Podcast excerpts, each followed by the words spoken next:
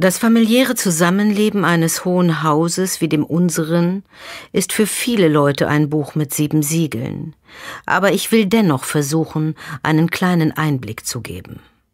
Mein Vater besaß nur einen einzigen wirklichen Freund. Das war Graf Hasimir Fenring, ein genetischer Eunuch und den gefährlichsten Kämpfern des Imperiums zugehörig.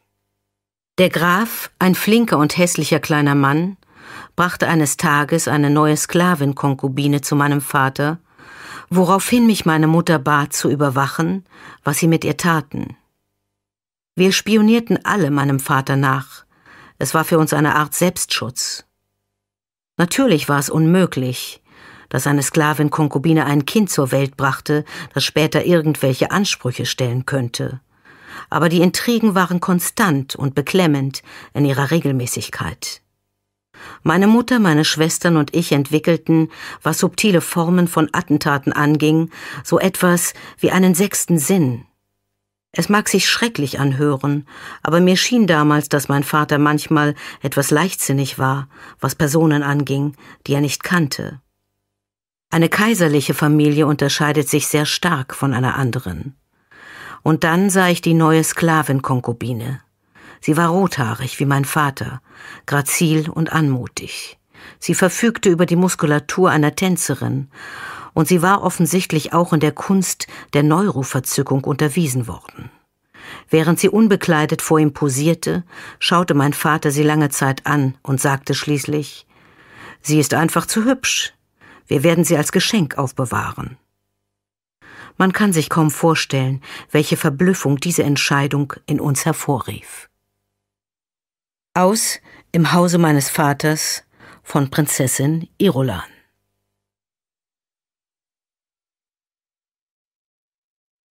Am späten Nachmittag stand Paul außerhalb des Zeltes.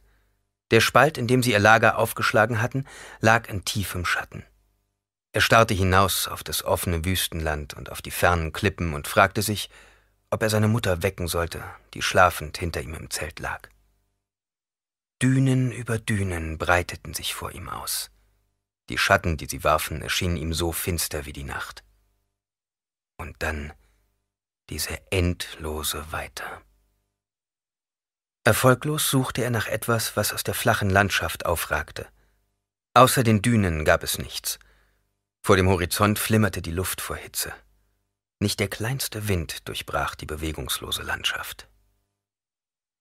Und was ist, dachte er, wenn sich dort drüben keine der ehemaligen Teststationen befindet? Wenn dort auch keine Fremen sind und die Gewächse sich als reine Zufälligkeiten erweisen? Jessica erwachte plötzlich, wälzte sich herum und warf durch das transparente Ende des Zeltes einen Blick auf Paul, der ihr in diesem Moment den Rücken zuwandte. Irgendetwas in seiner Körperhaltung erinnerte sie an seinen Vater, und das führte dazu, dass erneut die Erinnerung in ihr hochstieg. Rasch drehte sie den Kopf. Nach einer Weile ordnete sie ihre Kleidung, erfrischte sich mit einem Schluck Wasser aus dem Vorrat des Destillanzugs und kroch hinaus. Sie reckte sich, um die Schlaffheit des Schlafes aus ihren Muskeln zu vertreiben. Ohne sich umzuwenden, sagte Paul, die Stille hier ist irgendwie schön. Wie das Bewusstsein sich der Umgebung anpasst, dachte Jessica. Ein Axiom der Bene Gesserit fiel ihr ein. Unter Stresseinwirkung kann das Bewusstsein sich in zwei Richtungen hin entwickeln. In eine positive oder eine negative. An- oder ausschalten.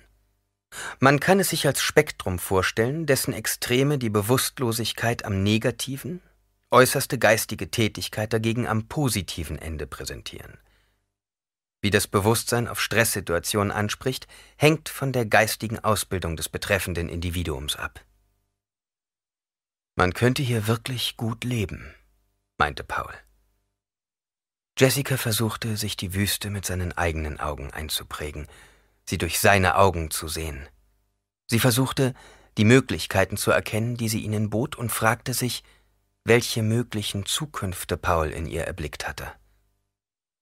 Man könnte hier draußen allein leben, dachte sie, ohne die Angst, ständig einen Blick hinter sich werfen zu müssen, ohne die Furcht, dort seinen Jäger zu entdecken.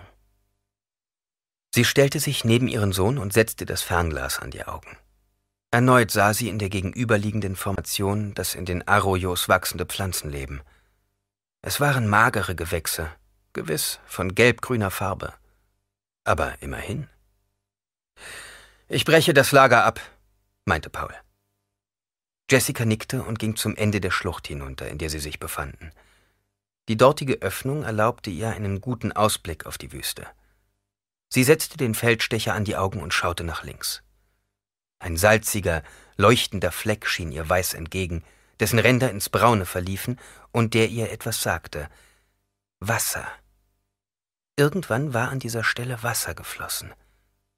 Jessica ließ den Feldstecher sinken und lauschte für einen Moment auf Pauls Bewegungen. Die Sonne tauchte in die Tiefe hinab.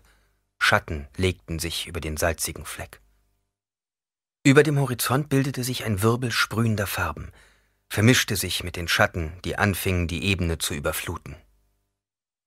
Die Finsternis kam urplötzlich über die Wüste.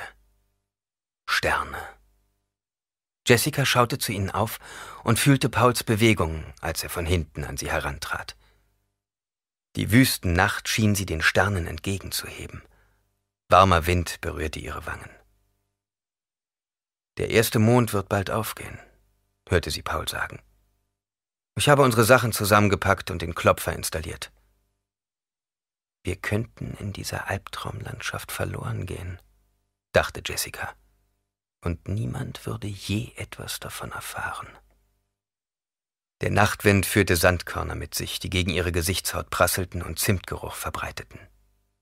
Es war wie eine aromatische Dusche im Dunkeln. Riechst du das? fragte Paul. Ich rieche es sogar durch den Filter, erwiderte sie. Es sind wahre Reichtümer. Aber kann man dafür Wasser kaufen? Sie deutete über die Ebene hinweg. Es gibt kein einziges künstlich erzeugtes Licht dort drüben. Die Fremen würden sich, wenn sie dort lebten, in einem Siege hinter den Felsen verbergen. Eine silberne Scheibe tauchte rechter Hand über dem Horizont auf. Der erste Mond. Er kam jetzt immer deutlicher in Sicht, das Abbild der geballten Hand auf seiner Oberfläche war einwandfrei zu erkennen. In seinem Schein leuchtete der Wüstensand an einigen Stellen weiß-silbern auf. Ich habe den Klopfer an der tiefstmöglichen Stelle in den Boden gerammt, erklärte Paul. Wenn er anfängt, seine Geräusche durch den Boden zu tragen, haben wir noch 30 Minuten. 30 Minuten? Bevor er anfängt, einen Wurm auf sich aufmerksam zu machen. Oh, ich bin bereit. Paul ging zurück und sie hörte, wie er das Gepäck aufnahm. Diese Nacht ist wie ein Tunnel, dachte Jessica. Ein Tunnel, der ins Morgen führt, falls es für uns überhaupt einen Morgen geben wird. Sie schüttelte den Kopf. Warum habe ich solche morbiden Gedanken? Sie stehen völlig im Widerspruch zu meiner Ausbildung. Paul kehrte zu ihr zurück. Er hatte das Bündel wieder auf dem Rücken und begann als erster mit dem Abstieg. Er blieb erst wieder stehen, als er kurz vor der ersten Düne stand und wartete auf seine Mutter. Als sie ihn erreichte, sagte er, wir müssen uns bewegen, ohne dabei in einen bestimmten Rhythmus zu verfallen. Er rief sich die Bewegungen der Sandgänger in die Erinnerung zurück und benutzte dabei sowohl erlerntes wie auch voraussehendes Wissen. Pass genau auf, wie ich es mache, fuhr er fort. Wir müssen genauso gehen wie die Fremen, wenn sie den Sand überqueren. Er marschierte jetzt genau in den Windkanal hinein und folgte der Kurve, die die Düne nahm, ging mit unregelmäßigem Schritt. Jessica schaute ihm nach, bis er zehn Schritte gemacht hatte, und ging ihm dann seine Bewegungen sorgfältig imitierend nach. Jetzt wurde ihr klar, was sie damit hervorriefen. Für einen Wurm würden die Geräusche nun nichts anderes bedeuten als die, die der Wind erzeugte, wenn er den Sand bewegte.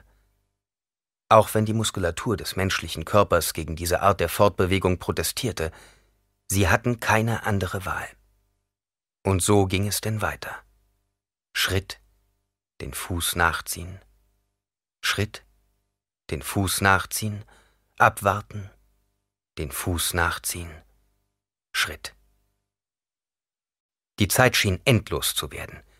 Die vor ihnen liegende Felsformation schien nicht das geringste Stück näher zu rücken, während diejenige, die sie gerade verlassen hatten, sich immer noch wie ein gigantischer Turm hinter ihnen in die Lüfte erhob. Tap. Die Geräusche, die plötzlich aus dem Hintergrund an ihre Ohren drangen, waren wie Trommelschläge. Der Klopfer, zischte Paul leise. Die plumpsenden Geräusche, die der Stab aussandte, waren so stark, dass sie sich zwingen mussten, ihren Rhythmus nicht daran anzupassen. Tap, tap, tap, tap. Sie gerieten in eine vom Mondlicht übergossene Vertiefung, in der das pulsierende Geräusch noch deutlicher zu hören war. Aufwärts und abwärts. Dünen, Dünen, Dünen. Und immer die ungleichmäßigen Bewegungen. Schritt, den Fuß nachziehen. Schritt, abwarten. Schritt. Und die ganze Zeit über warteten ihre Ohren auf ein ganz bestimmtes Zischgeräusch. Als es schließlich erklang, war es so leise, dass es von den Tönen ihrer Schritte beinahe verschluckt wurde. Aber es wuchs an, wurde lauter und lauter es kam von Westen her. Tap, tap, tap, tap, trommelte der Klopfer. Dann erfüllte das Zischen die Nacht. Sie drehten die Köpfe und sahen den kleinen Sandhügel hinter sich, der den Ort markierte, an dem sich die Spitze des Wurms befand. Nicht stehen bleiben, flüsterte Paul. Und schau nicht zurück. Aus dem Schattengebiet, das sie hinter sich gelassen hatten, ertönte das knirschende Geräusch eines Zusammenpralls in ohnmächtiger Wut. Nicht stehen bleiben, wiederholte Paul.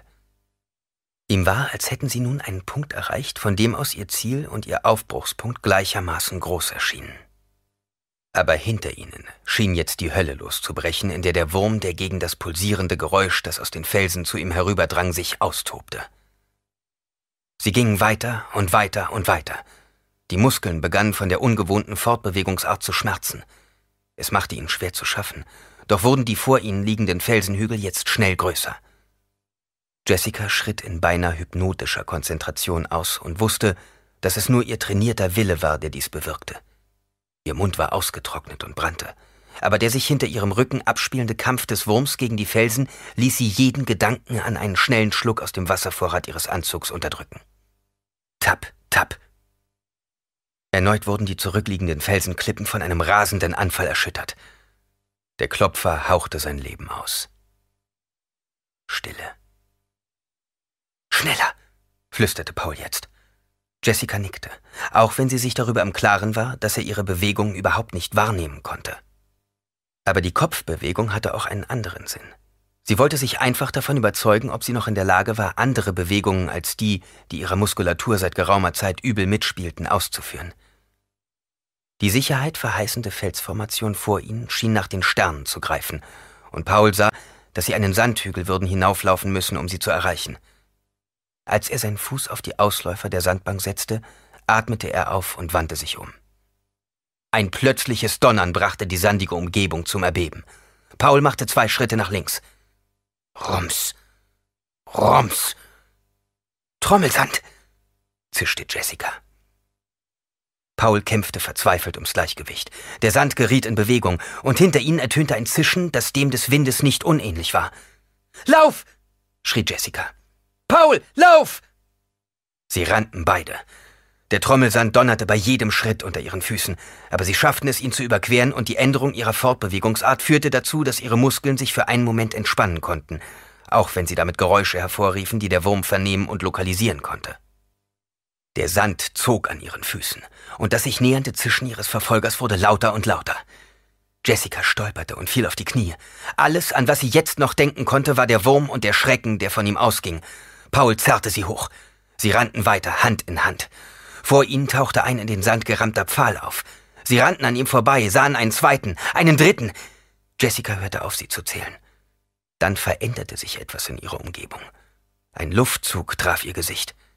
Er kam aus einem Spalt in den Felsen. Felsen! Dann spürte sie ihn unter den Füßen und holte noch einmal alle verbliebenen Kräfte aus sich heraus. Ein Riss in der Wand vor ihnen signalisierte einen Durchgang. Sie rannten darauf zu, warfen sich hinein und tauchten in einem Loch unter, das nicht größer als eine Nische war. Hinter ihnen erstarben die Fortbewegungsgeräusche des Verfolgers. Jessica und Paul wandten sich um und spähten in die offene Wüste hinaus. Dort, wo die Dünen begannen, etwa 50 Meter von ihnen entfernt, erhob sich ein silbergrauer Hügel aus dem Sand, der sich immer weiter in die Höhe hob und schließlich zu einem riesigen, suchenden Mund wurde, der im Mondlicht deutlich zu erkennen war, und er deutete genau in die Richtung, in der Jessica und Paul sich versteckt hatten. Durchdringender Zimtgeruch erreichte ihre Nasen und betäubte sie beinahe. Mondlicht reflektierte sich auf den kristallenen Zähnen. Der gigantische Mund bewegte sich vor und zurück. Paul hielt den Atem an. Jessica duckte sich und starrte den Wurm an. Es kostete sie die allergrößte Anstrengung und Konzentration, nicht in einem hysterischen Anfall aufzuschreien. Paul fühlte in sich einen Anflug von Überlegenheit. Erst kürzlich hatte er eine Barriere überquert, die ihn in ein völlig unbekanntes Territorium verschlagen hatte. Er konnte die Finsternis, die sich vor ihm ausbreitete, deutlich fühlen, aber sie war mit seinem inneren Auge nicht zu durchschauen. Es war, als hätte ihn irgendein vollzogener Schritt in einen Brunnen geworfen. Oder auf eine Ebene, von der aus die Zukunft nicht mehr deutlich war. Die Landschaft war einer tiefgreifenden Veränderung unterworfen worden. Aber anstatt sich zu ängstigen, spürte er, wie die Sensation dieser relativen zeitlichen Dunkelheit seine anderen Sinne zu schärfen begann. Ihm wurde plötzlich bewusst, dass er alle Aspekte des Dings dort im Sand, das nach ihnen suchte, in sich aufnahm. Der Mund des Wurms hatte etwa acht Meter Durchmesser. Die kristallinen Zähne, die die gebogene Form von Kreismessern besaßen, glitzerten. Der nach Zimt riechende Atem des Geschöpfs. Der Wurm schob sich vor den Mond und verdunkelte damit die Umgebung. Ein Wirbel kleiner Steine und eine Welle von Sand ergoss sich über die kleine Nische, in der sie hockten. Paul drängte seine Mutter weiter zurück. Zimt. Der Geruch durchdrang ihn völlig. Was hat der Wurm mit der Melange zu tun? fragte er sich und dachte darüber nach, dass Liet Keins alle Anstrengungen unternommen hatte, jeglichen Zusammenhang zwischen den Würmern und dem Gewürz zu bestreiten. Warum? Es klang wie ein ferner Donner und kam irgendwo von rechts. Und wieder. Warum? Der Wurm glitt etwas zurück legte sich still auf den Sand, wo seine Zähne im Mondschein glänzten. Tapp, tapp, tapp. Ein Klopfer, durchzuckte es Paul. Das Geräusch ertönte erneut von rechts. Ein Zittern ging durch den Wurm. Sofort begann er sich wieder in den Sand einzugraben. Er tauchte unter und nur der aufgeworfene Krater, den er beim Auftauchen erzeugt hatte, blieb zurück. Der Sand knirschte. Die Kreatur der Wüste sank tiefer drehte und wand sich. Erneut wurde sie zu einem aufgeworfenen Faden, zu einer sich bewegenden, aufgeworfenen Wölbung, die sich aufmachte, die Wüste zu durchqueren. Paul stand auf und starrte den unterirdischen Bewegungen, die sich jetzt dem Geräusch des anderen Klopfers zuwandten, nach. Jessica erhob sich ebenfalls und lauschte.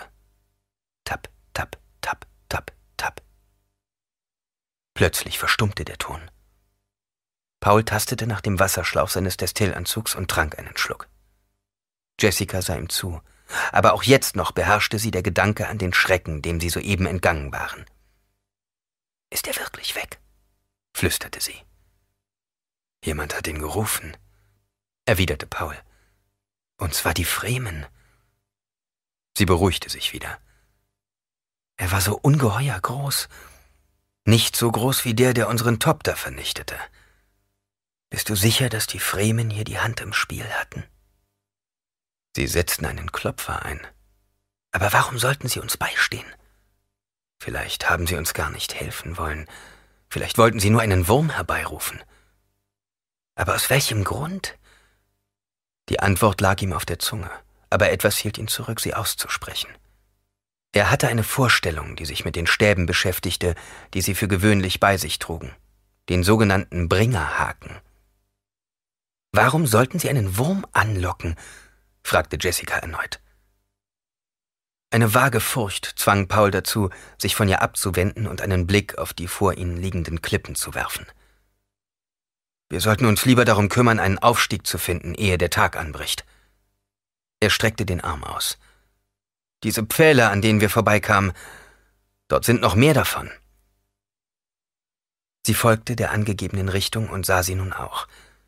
Sie steckten in unregelmäßigen Abständen im Boden und führten weit in die Felsen hinein.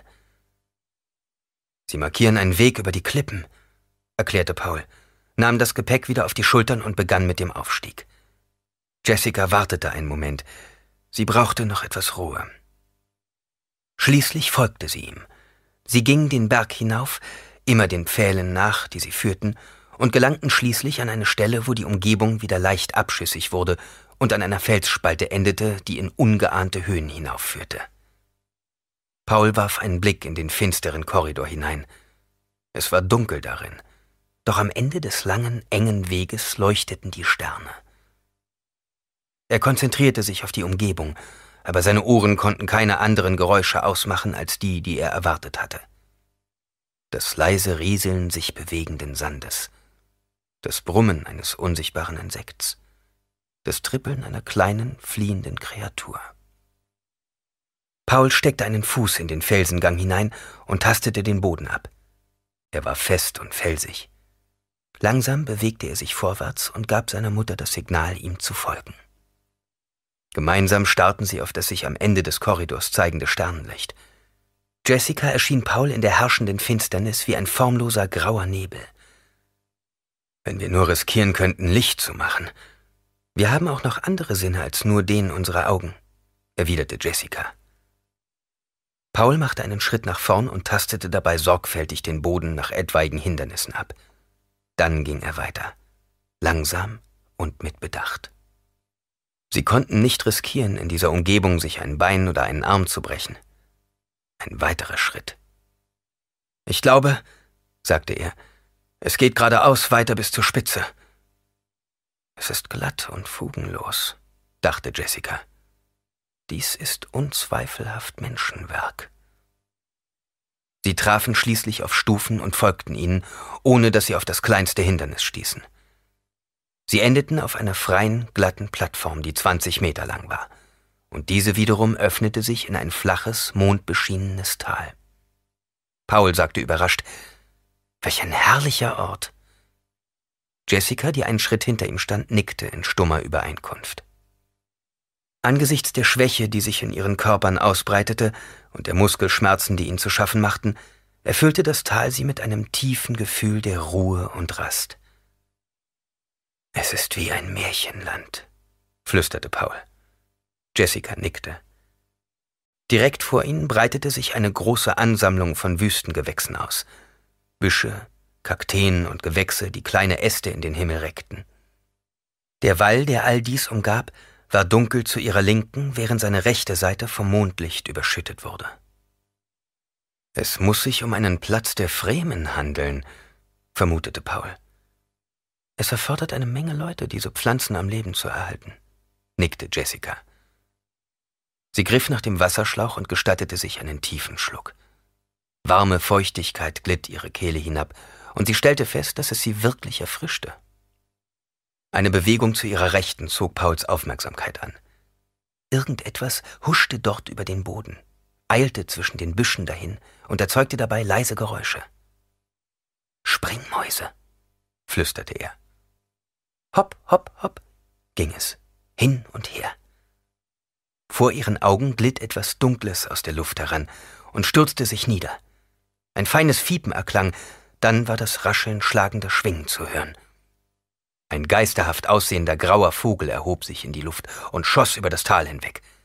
In seinen Klauen trug er einen unkenntlichen kleinen Körper. Gut, dass er uns daran erinnert, dachte Jessica, dass wir nicht in einem Paradies leben. Paul, der immer noch die sie umgebende Landschaft anstarrte, nahm einen tiefen Atemzug und sagte, wir sollten uns einen Platz suchen, an dem wir unser Zelt aufschlagen können. Morgen können wir dann versuchen, mit den Fremen Kontakt aufzunehmen. Die, die meisten Eindringlinge vermeiden es allerdings, den Fremen zu begegnen.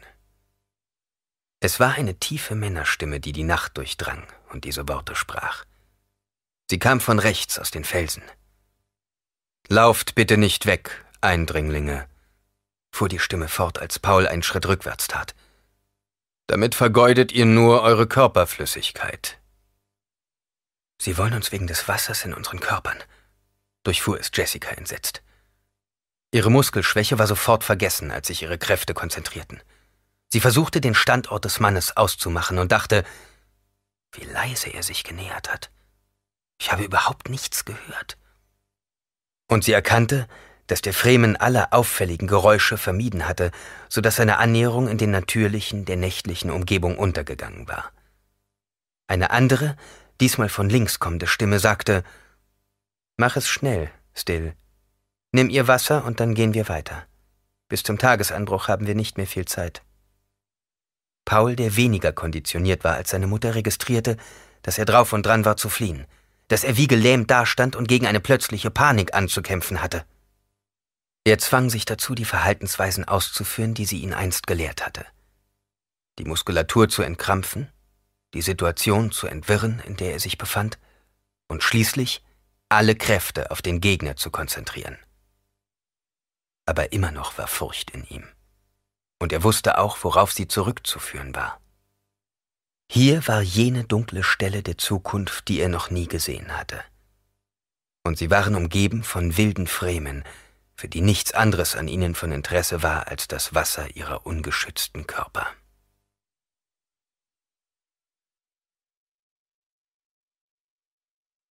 Die religiöse Adaption der Fremen ist der Ursprung dessen, was wir jetzt als die Säulen des Universums erkennen, deren Kisara Tafit mit all ihren Zeichen, Prüfungen und Prophezeiungen unter uns sind.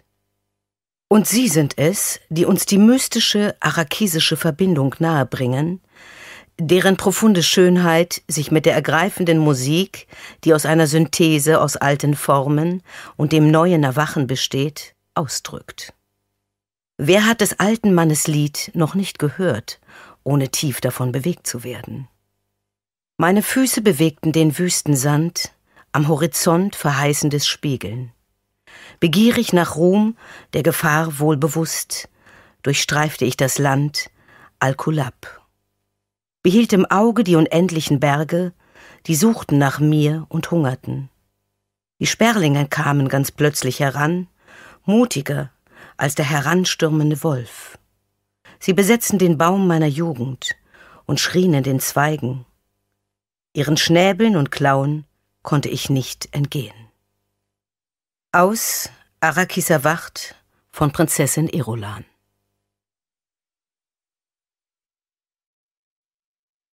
Der Mann kroch über den Dünenkamm. Unter den Strahlen der Mittagssonne war er nicht mehr als ein Insekt in der zerfetzten Kleidung eines ehemaligen Jubba-Umhanges, dessen zahlreiche Löcher seinen Körper erbarmungslos der Hitze aussetzten. Der Mann besaß keine Kapuze mehr und hatte sich aus einem abgerissenen Fetzen seines Umhangs einen notdürftigen Turban um den Kopf gewunden. Die Haare waren von Sand durchsetzt und standen wirr, wie auch sein Bart und die buschigen Augenbrauen vom Kopf ab. Unterhalb der völlig blauen Augen deuteten verwischte Spuren darauf hin, dass Tränen seine Wangen hinabgelaufen waren. Eine eingedrückte Stelle seines Schnauzbartes ließ erkennen, wo der Schlauch verlaufen war, der von der Fangtasche seines Destillanzuges bis zu seinem Nacken und von dort zu seinem Mund geführt hatte. Der Mann taumelte über den Dünenkamm hinweg. Auf seinen Händen und Füßen war eingetrocknetes Blut, das sich mit Sand vermischt hatte. Er fiel wieder hin, stützte sich auf die Arme, rappelte sich auf und blieb unsicher stehen. Man konnte anhand seiner Bewegungen erkennen, dass er noch nicht völlig gebrochen war.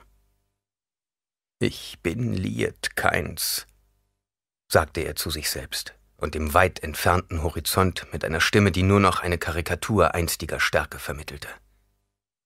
Ich bin der planetare Ökologe seiner Majestät. Seine Stimme wurde zu einem Flüstern. Der planetare Ökologe von Arrakis, der Verwalter dieses Landes. Er strauchelte, fiel seitwärts und seine Hände krallten sich hilflos in den rieselnden Sand. Ich bin der Verwalter dieses Landes, dachte er. Er machte sich klar, dass er sich in einem Halbdelirium befand. Es würde das Beste sein, wenn er sich in den Sand eingrub und sich in der relativen Kühle verbarg. Aber er konnte immer noch den vagen, halb süßen Geruch einer Vorgewürzmasse unter dem Sand riechen. Er hatte in dieser Beziehung sogar eine bessere Nase als die Fremen. Wenn er die Vorgewürzmasse riechen konnte, bedeutete das, dass die Gase unter der sandigen Oberfläche unter einem geradezu explosiven Druck standen. Er musste weg von hier. Erneut machten seine Hände schwache Bewegungen. Ihm fiel etwas ein, und der Gedanke war klar und deutlich. Der wirkliche Reichtum eines Planeten liegt in seiner Landschaft verborgen und in der Art, in der wir die Basis jeder Zivilisation, die Agrikultur, einsetzen. Und er dachte, wie einfach das doch war, und fragte sich, warum das niemand begreifen wollte. Die Soldaten der Harkonnen hatten ihn hier ohne Wasser und ohne Destillanzug zurückgelassen. Sie rechneten damit, dass er einem Wurm zum Opfer fiel, wenn ihn schon nicht die Wüste fertig machte. Möglicherweise hatten sie sich darüber lustig gemacht, dass er, eng an den Planeten gepresst, aus dem er etwas hatte machen wollen, sterben würde. Es war für die Harkonnen schon immer schwer, einen Fremen zu töten, dachte er. Wir sind nicht leicht umzubringen. Ich sollte eigentlich schon tot sein. Aber auch wenn ich bald sterben werde, ich kann nicht aufhören, als Ökologe zu denken. Die höchste Funktion der Ökologie ist es, die Konsequenzen zu verstehen. Die Stimme, die er jetzt hörte, schockierte ihn deswegen, weil er wusste, dass ihr Besitzer nicht mehr lebte. Es war die Stimme seines Vaters, jenes Mannes, der vor ihm der planetare Ökologe auf Arrakis gewesen war.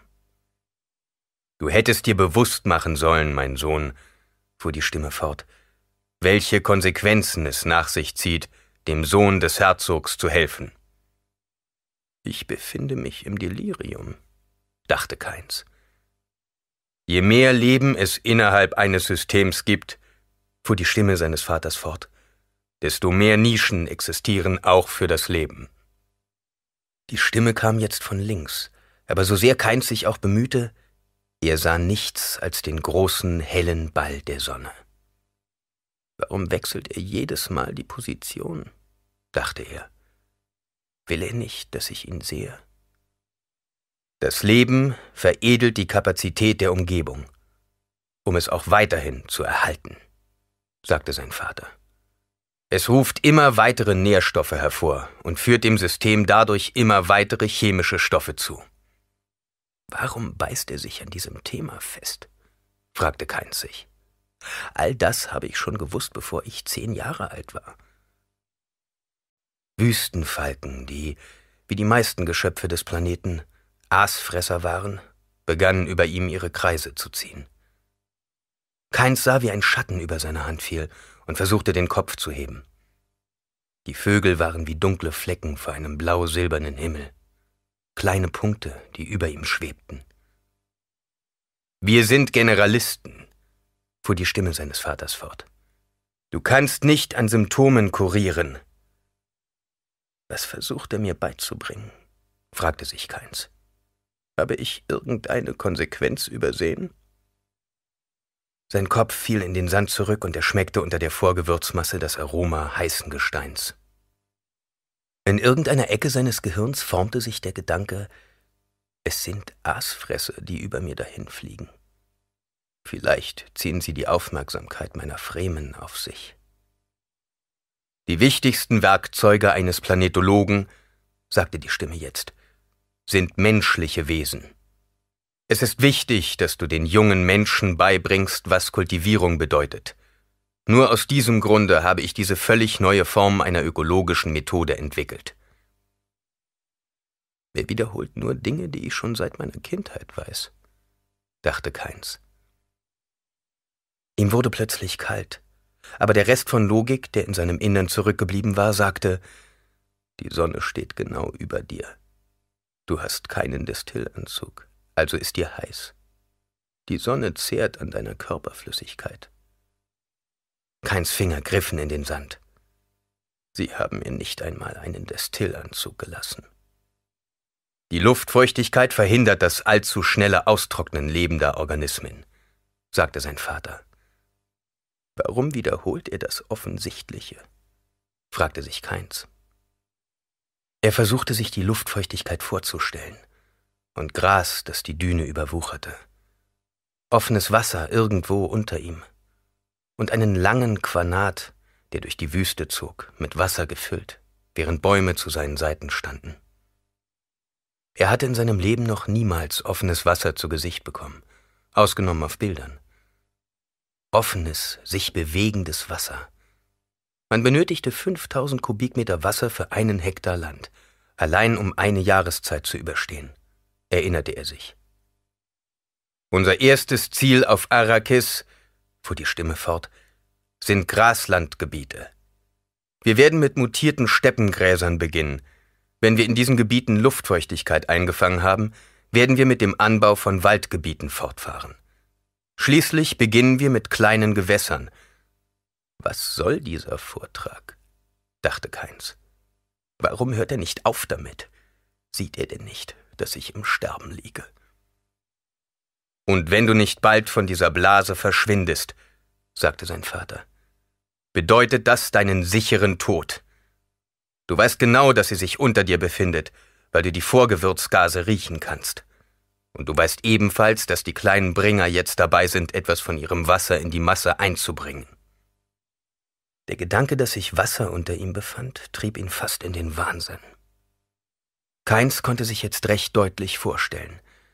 Die Entwicklungsform des arakisischen Sandwurms in seiner allerersten Stufe, wo er noch eine halb pflanzliche, halb tierische Erscheinungsform darstellte.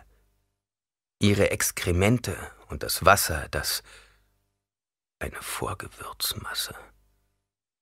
Keins inhalierte, schmeckte die vage Süße. Das Aroma wurde jetzt immer stärker. Er zwang sich eine kniende Stellung einzunehmen, hörte einen der Vögel kreischen und das Geräusch klatschender Schwingen. Ich bin hier in einem Gewürzgebiet, dachte er. Es müssen Fremen in der Nähe sein, auch wenn es Tag ist. Sicher können Sie die Vögel sehen und werden sich fragen, was hier los ist. Bewegungen in der Wüste sind für tierisches Leben eine Notwendigkeit, fuhr die Stimme fort. Und die Nomaden folgen den gleichen Prinzipien. Aber Bewegungen ziehen auch einen Verschleiß der Wasser-, Nahrungs- und Energievorräte nach sich. Deshalb ist es unerlässlich, die Bewegungen einer strikten Kontrolle zu unterwerfen und sie für konkrete Ziele aufzusparen. Halt den Mund, Alter! sagte Keins. Wir werden auf Arrakis etwas tun, was bisher auf keinem anderen Planeten getan wurde. Statt des Weges der Terraformung benutzen wir den Menschen als konstruktive, ökologische Kraft auf dieser Welt. Hier eine Pflanze, dort ein Tier und dort einen Menschen. Das führt zu einem Wasserzyklus, der die ganze Landschaft verändern wird. Halt's Maul! krächzte Keins. Bewegungen waren auch die Grundlage dafür, dass wir die Zusammenhänge zwischen dem Gewürz und den Würmern erkannten. Ein Wurm, dachte Keins mit einem Anflug von Hoffnung. Wenn die Blase platzt, kommt bestimmt einer hierher. Aber ich habe keinen Haken. Wie kann ich einen großen Bringer ohne Haken erklettern? Kaum hatte er eine Idee entwickelt, folgte ihr die Frustration. Das Wasser war so nah, höchstens hundert Meter unter ihm. Ohne Zweifel würde ein Wurm kommen, aber er hatte keine Chance, ihn an die Oberfläche zu locken und zu benutzen. Keins ließ den Kopf wieder auf den Sand fallen. Seine linke Wange war heiß, aber er spürte es kaum. Arrakis ist in der Lage, die Grundvoraussetzungen für eine glückliche Evolution selbst zu schaffen, sagte die Stimme. Es ist an sich kaum zu glauben, weshalb sich bisher so wenig Leute Gedanken darüber gemacht haben, wieso der Planet trotz seiner nahezu idealen Stickstoff-Sauerstoffatmosphäre so wenig pflanzliches Leben entwickelt hat. Und das, obwohl die energetische Sphäre des Planeten deutlich einem unerbittlichen Prozess unterworfen ist. Gibt es also eine Bresche, in die man schlagen kann? Wenn ja, wird sie von irgendjemand besetzt gehalten. Die Wissenschaft ist aus so vielen kleinen Dingen zusammengesetzt, aber dennoch wird sie, wenn man sie erklärt, jedem völlig offensichtlich erscheinen. Ich wusste, dass die kleinen Bringer hier lebten, bevor ich den ersten von ihnen sah. Hör bitte auf, mich zu Schulmeistern, Vater, flüsterte Keins schwach. In der Nähe seiner auf dem Sand ausgestreckt liegenden Hand landete ein Falke. Keins schaute zu, wie der Vogel die Schwingen an den Körper legte und ihn anstarrte. Er biss die Zähne zusammen und kroch auf ihn zu. Der Vogel hüpfte zwei Schritte zurück, floh aber nicht. Er blieb stehen und ließ sein potenzielles Opfer nicht aus den Augen. Bis jetzt haben die Menschen, wenn sie die Oberfläche ihrer Planeten veränderten, diesen Welten nichts als Krankheiten zugefügt, fuhr sein Vater fort. Glücklicherweise tendiert die Natur dazu, den ihr zugefügten Schaden zu absorbieren oder sie dem eigenen System geschickt anzupassen. Der Falke senkte den Kopf, streckte die Schwingen aus und zog sie wieder ein. Er richtete seine Aufmerksamkeit jetzt auf Keins Hand. Keins fühlte sich zu geschwächt, um noch weiter auf den Vogel zuzukriechen. Das auf gegenseitiger Übereinkunft basierende System der Ausbeutung und Erpressung findet hier auf Arrakis sein Ende, fuhr die Stimme fort. Man kann nicht bis in die Ewigkeit hinein stehlen, ohne an die zu denken, die später einmal hier leben müssen. Die physikalischen Qualitäten eines Planeten haben mit seiner ökonomischen und politischen Lage zu tun. Die Lage offenbart sich uns nun, und der Weg, den wir zu gehen haben, ist offensichtlich. Er hat nie damit aufhören können, mich zu schulmeistern, dachte Keins. Nie. Nie. Nie. Der Falke hüpfte einen Schritt näher auf ihn zu, sah ihn an und richtete seinen Kopf dann Keins ausgestreckt auf dem Sand liegender Hand zu. Arrakis ist ein Ernteplanet, sagte die Stimme jetzt. Er dient einer herrschenden Klasse, die auf ihm lebt, und ihren Bedürfnissen, wie herrschende Klassen immer gelebt haben, während sie eine große Masse von Halbsklaven unterdrückt. Und wir müssen unser Hauptaugenmerk auf die Massen richten. Sie sind für uns wichtiger, als wir je angenommen haben. Ich höre einfach nicht mehr zu, Vater, flüsterte Keins. Geh weg. Und er dachte, bestimmt sind einige Fremen in der Nähe. Sie werden die Vögel sehen und nachforschen, ob es hier Wasser zu holen gibt. Die Massen, die auf Arrakis leben, werden erfahren, dass es unser Ziel ist, das Land zu bewässern, sagte sein Vater. Auch wenn die meisten von ihnen unsere Absichten nur für eine halb mystische Aufgabe halten. Viele werden auch annehmen, dass wir die Flüssigkeit von einem wasserreichen Planeten einführen wollen. Lass sie denken, was sie wollen. Die Hauptsache ist, dass sie uns Glauben schenken. Noch eine Minute, dachte Keins. Dann werde ich aufstehen und ihm sagen, was ich von ihm halte. Wie kann er nur da rumstehen und mich schulmeistern, anstatt mir zu helfen? Der Vogel machte einen weiteren Hüpfer auf seine ausgestreckte Hand zu. Hinter ihm tauchten zwei weitere Falken auf und ließen sich auf dem Sand nieder. Religion und Gesetz sollten für die Massen miteinander verschmolzen werden, sagte sein Vater. Ein Akt des Ungehorsams sollte als Sünde deklariert werden und eine religiöse Buße nach sich ziehen. Dies wird nicht nur zu größerem Gehorsam, sondern auch zu gesteigerter Tapferkeit führen. Wir dürfen zudem nicht zu großen Wert auf die Tapferkeit des Einzelnen legen. Was uns interessiert, ist die Tapferkeit der Masse. Verstehst du? Wo sind meine Leute, jetzt, wo ich sie brauche? dachte Keins. Er konzentrierte sich auf die ausgestreckte Hand und bewegte einen Finger. Der ihm am nächsten stehende Vogel machte einen Satz rückwärts und flatterte mit den Schwingen, als sei er bereit, sofort die Flucht zu ergreifen. Unser Zeitplan wird zu einem Naturphänomen heranwachsen, sagte sein Vater. Das Leben eines Planeten besteht aus einer Unzahl kleiner, miteinander verwobener Faktoren. Aufgrund von Manipulation an pflanzlichem und tierischem Leben werden sich die ersten Veränderungen ergeben. Sobald sie sich der Natur angepasst haben, wird es unsere Aufgabe sein, die von ihnen hervorgerufenen Einflüsse auf die Umwelt zu kontrollieren. Wir werden damit fertig werden. Und vergiss niemals, dass wir lediglich drei Prozent der Oberflächenenergie, nur drei Prozent, unter Kontrolle zu haben brauchen, um die gesamte Struktur einer Welt dahingehend zu beeinflussen, dass sie aus eigenen Kräften ein System schafft, das sich selbst weiterentwickelt. Warum hilfst du mir nicht? fragte sich Keins.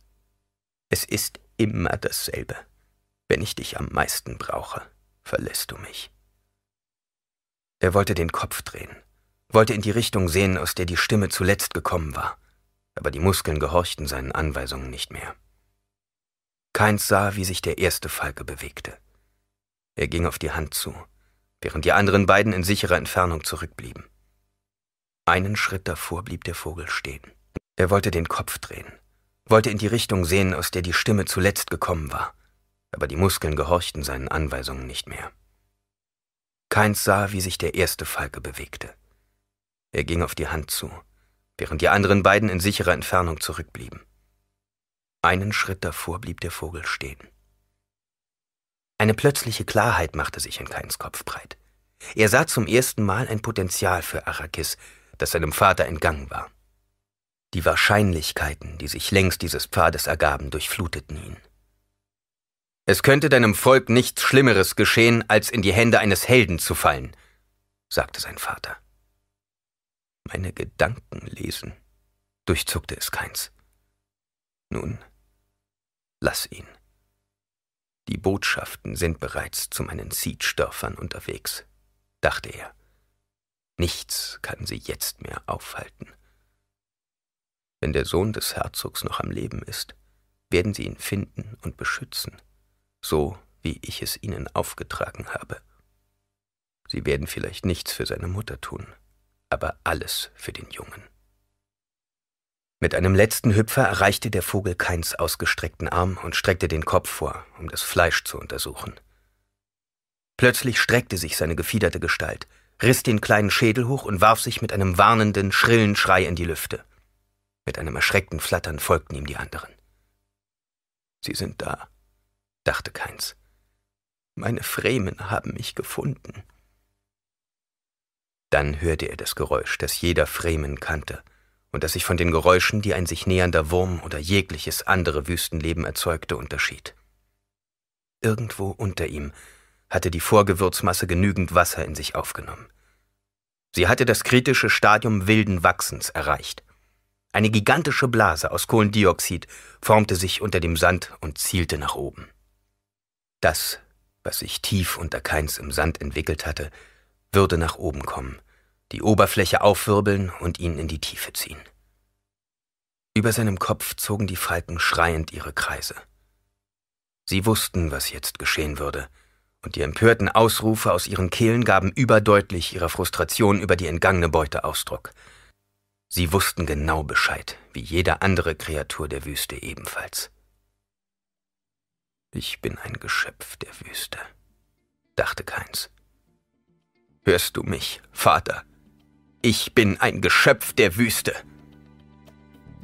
Er fühlte, wie die Blase platzte, wie sie nach oben griff, ihn umfasste und in die kühle Dunkelheit hinabzog. Einen Moment lang empfand er die Kühle und Feuchtigkeit als Segen.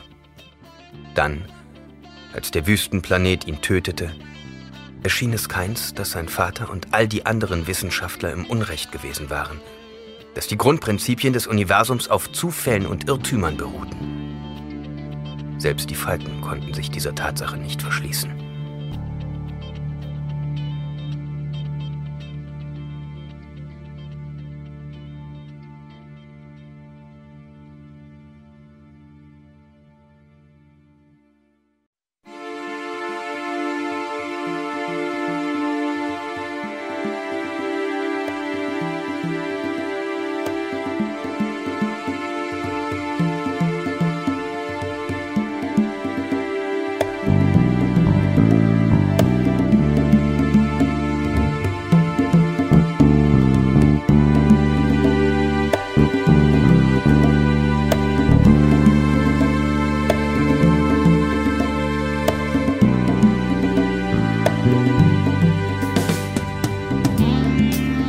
Der Wüstenplanet, Teil 2 von 2 von Frank Herbert. Es lesen Jürgen Prochnow, Simon Jäger und Marianne Rosenberg. Prophezeiung und Vorsehung. Wie kann man sie angesichts unbeantworteter Fragen deuten? Zu wie vielen Teilen bestehen sie aus Vorherbestimmung und zu wie vielen Teilen ist der Prophet selbst an der Formung der Zukunft beteiligt? Welche Harmonien müssen im Einklang mit der Vorhersage stehen? Sieht der Prophet die Zukunft klar vor sich oder vielmehr eine Reihe sich schwach abzeichnender Linien, die er mit Worten verbindet? Aus Private Reflexion über Muad'Dib von Prinzessin Irulan. Nimm ihr Wasser, hatte der Mann aus der Dunkelheit der Nacht gerufen. Paul kämpfte seine Angst nieder, sah zu seiner Mutter hinüber und stellte fest, dass sie ebenfalls kampfbereit dastand. Es wäre bedauerlich, müssten wir euch gleich auf der Stelle umbringen, sagte die Stimme über ihn. Das ist der Mann, der zuerst zu uns sprach, dachte Jessica. Sie sind also mindestens zu zweit. Einer rechts und einer links von uns. Signoro Chubosa Sucares, in Mangala Pragavas doime Kamafas, Nabeslas Lele Palchobas. Der Mann zu ihrer Rechten rief etwas über das Tal hinweg. Während Paul nichts davon verstand, waren die Worte für Jessica klar. Die Sprache war Shakopsa, eine der frühen Jagdsprachen, und der Mann über ihnen hatte damit ausgedrückt, dass sie wahrscheinlich die beiden Personen seien, die sie suchten. In der plötzlichen Stille, die diesem Ausruf folgte, glitt der zweite Mond matt leuchtend in seiner blauen Farbe über die Felsen. Das Tal wurde in einen hellen Schein getaucht, und aus allen Ecken erklangen leise, raschelnde Geräusche – wie von Männern, die aus der Finsternis der Felsschründe heraus offenes Gelände betraten. Paul sah eine Reihe von Schatten und dachte, ein ganzer Trupp. Ein hochgewachsener Mann, der in einem Bonus gekleidet war, kam auf sie zu und blieb vor Jessica stehen. Er hatte das Tuch, das sein Gesicht vor dem Sand schützte, zur Seite geschoben, so dass sein dichter schwarzer Bart zu sehen war.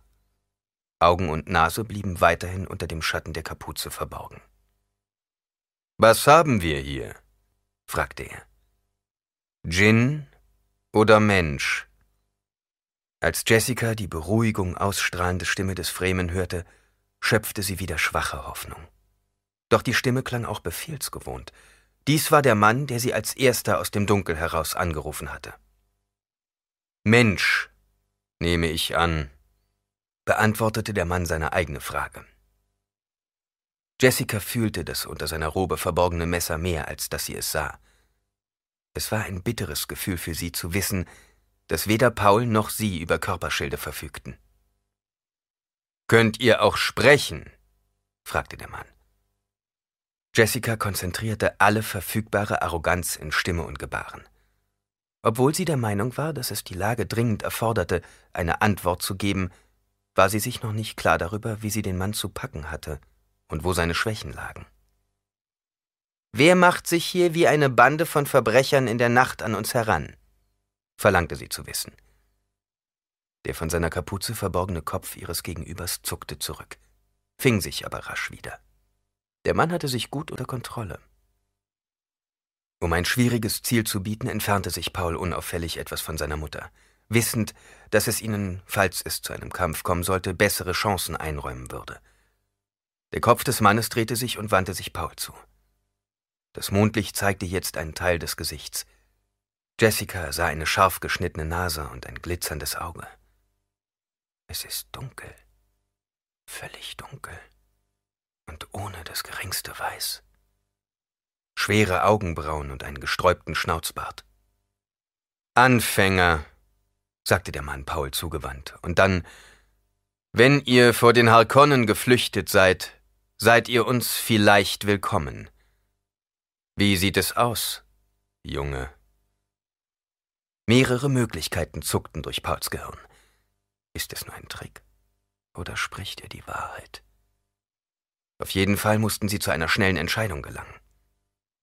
Aus welchem Grund sollten euch Flüchtlinge willkommen sein? fragte er. Ein Kind, das wie ein Mann denkt und redet, erwiderte der Hochgewachsene. Nun, um diese Frage zu beantworten, mein junger Wali, brauche ich nicht weit auszuholen. Ich bin einer von denen, die sich weigern, den Harkonnen, den Fei, den Wassertribut zu zahlen. Aus diesem Grund heiße ich Leute, die vor ihnen flüchten, willkommen. Er weiß, wer wir sind, dachte Paul, auch wenn er sich bemüht, uns das nicht merken zu lassen. Ich bin Stilgar der Fremen, sagte der große Mann jetzt. Löst das vielleicht deine Zunge, junger Mann? Es ist die gleiche Stimme, dachte Paul. Und er erinnerte sich an das Zusammentreffen im Kontrollraum von Araken. Der Mann war dort aufgetaucht und hatte sich nach der Leiche eines von Harkonnen-Agenten erschlagenen Freundes erkundigt, der auf dem Weg gewesen war, seinem Vater eine Botschaft zu überbringen. Ich kenne dich, Stilgar, erwiderte Paul. Ich war zusammen mit meinem Vater bei einer Lagebesprechung, als du nach dem Wasser deines Freundes fragtest. Du hast einen der Männer meines Vaters mit dir genommen, Duncan Idaho. Es war ein Austausch von Freunden. Idaho verließ uns, um zu seinem Herzog zurückzukehren, entgegnete Stilgar. Der Ärger in Stilgars Stimme war unüberhörbar. Jessica bereitete sich innerlich auf einen Angriff vor. Die Stimme aus den Felsen über ihnen sagte plötzlich Wir vergeuden hier nur unsere Zeit, Still. Es ist der Sohn des Herzogs, gab Stilgar zurück. Ich zweifle nicht daran, dass er derjenige ist, den Liet uns zu suchen auftrug. Aber ein Kind, Still. Der Herzog war ein Mann und dieser Junge hat es geschafft, einen Klopfer einzustellen, erwiderte Stilgar. Es war eine tapfere Sache, dies in der Nähe eines Shai Hulut zu tun. Jessica wurde klar, dass der Mann sie aus seinen Gedanken ausschloss. Bedeutete das, dass man bereits ein Urteil über sie gefällt hatte? Wir haben keine Zeit für den Test, protestierte die Stimme von oben jetzt. Und er könnte dennoch der Lisan al-Gaib sein, erwiderte Stilgar. Er wartet auf ein Omen, dachte Jessica. Aber die Frau, sagte die Stimme des unsichtbaren Mannes. Jessica spannte alle Muskeln an. Die Stimme erklang ihr wie eine tödliche Bedrohung. Ja, die Frau, nickte Stilgar. Und ihr Wasser. Du kennst das Gesetz, sagte der Mann aus den Felsen. Diejenigen, die nicht in der Wüste leben können, sei still, gab Stilgar zurück. Die Zeiten sind nicht mehr die gleichen. Hat Liet das befohlen? fragte der andere Mann. Du hast die Stimme des Cielago gehört, Yamis, erwiderte Stilgar. Aus welchem Grund drängst du mich also? Und Jessica dachte, Cielago. Jetzt wurde ihr so manches klar. Dies war die Sprache von Ilm und Fick, und Cielago war das Wort für Fledermaus, ein kleines fliegendes Säugetier. Die Stimme des Cielago. Sie hatten also eine Distanzbotschaft erhalten, aufgrund derer sie nach Paul und ihr suchten. Ich wollte dich nur an deine Pflichten erinnern, Freund Stilgar, sagte die Stimme aus der Dunkelheit der Felsen. Meine Pflicht besteht darin, den Stamm bei Kräften zu halten, erwiderte Stilgar. Das ist die einzige Pflicht, der ich zu dienen habe. Und niemand braucht mich daran zu erinnern. Dieser Kindmann interessiert mich. Er ist wohlgenährt und hat bisher von vielem Wasser gelebt, er hat weit von der Vatersonne entfernt gelebt, und er hat nicht die Augen des Ibad. Und dennoch spricht er und bewegt er sich nicht wie einer von diesen Weichlingen aus der Ebene. Auch sein Vater tat das nicht. Wie kann das sein? Wir können nicht die ganze Nacht über hier verharren und uns darüber streiten, sagte der andere Mann von den Felsen herab.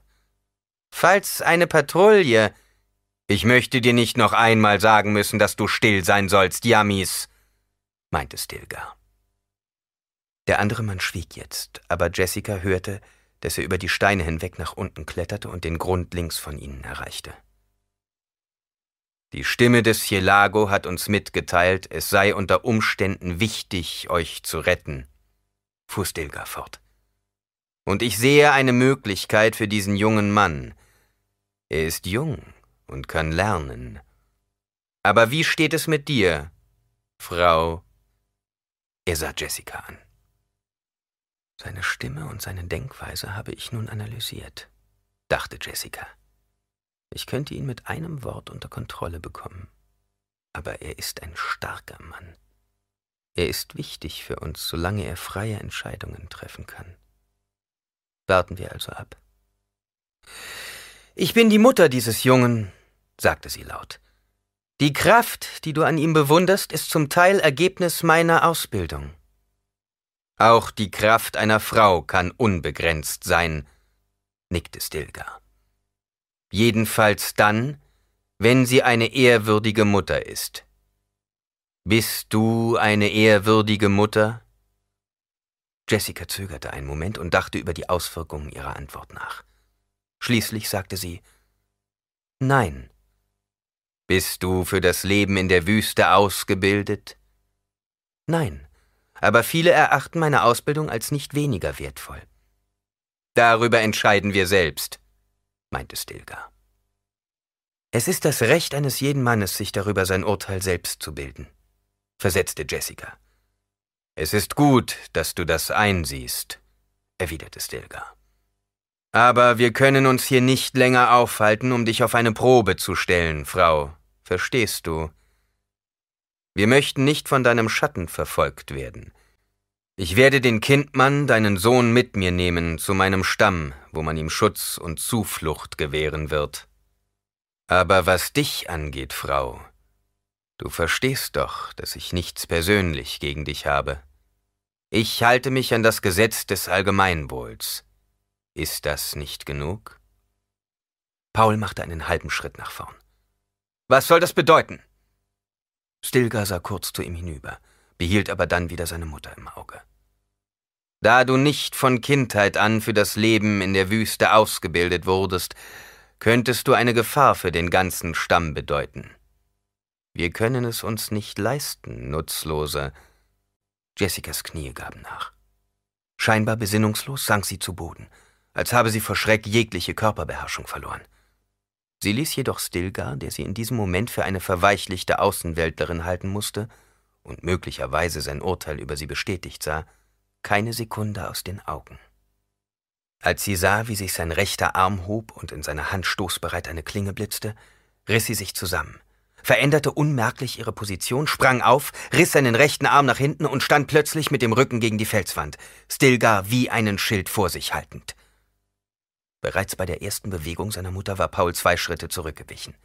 Als sie zum Angriff überging, tauchte er im Schatten unter. Vor ihm wuchs plötzlich ein bärtiger Mann aus dem Dunkel empor und bedrohte ihn mit einer Waffe.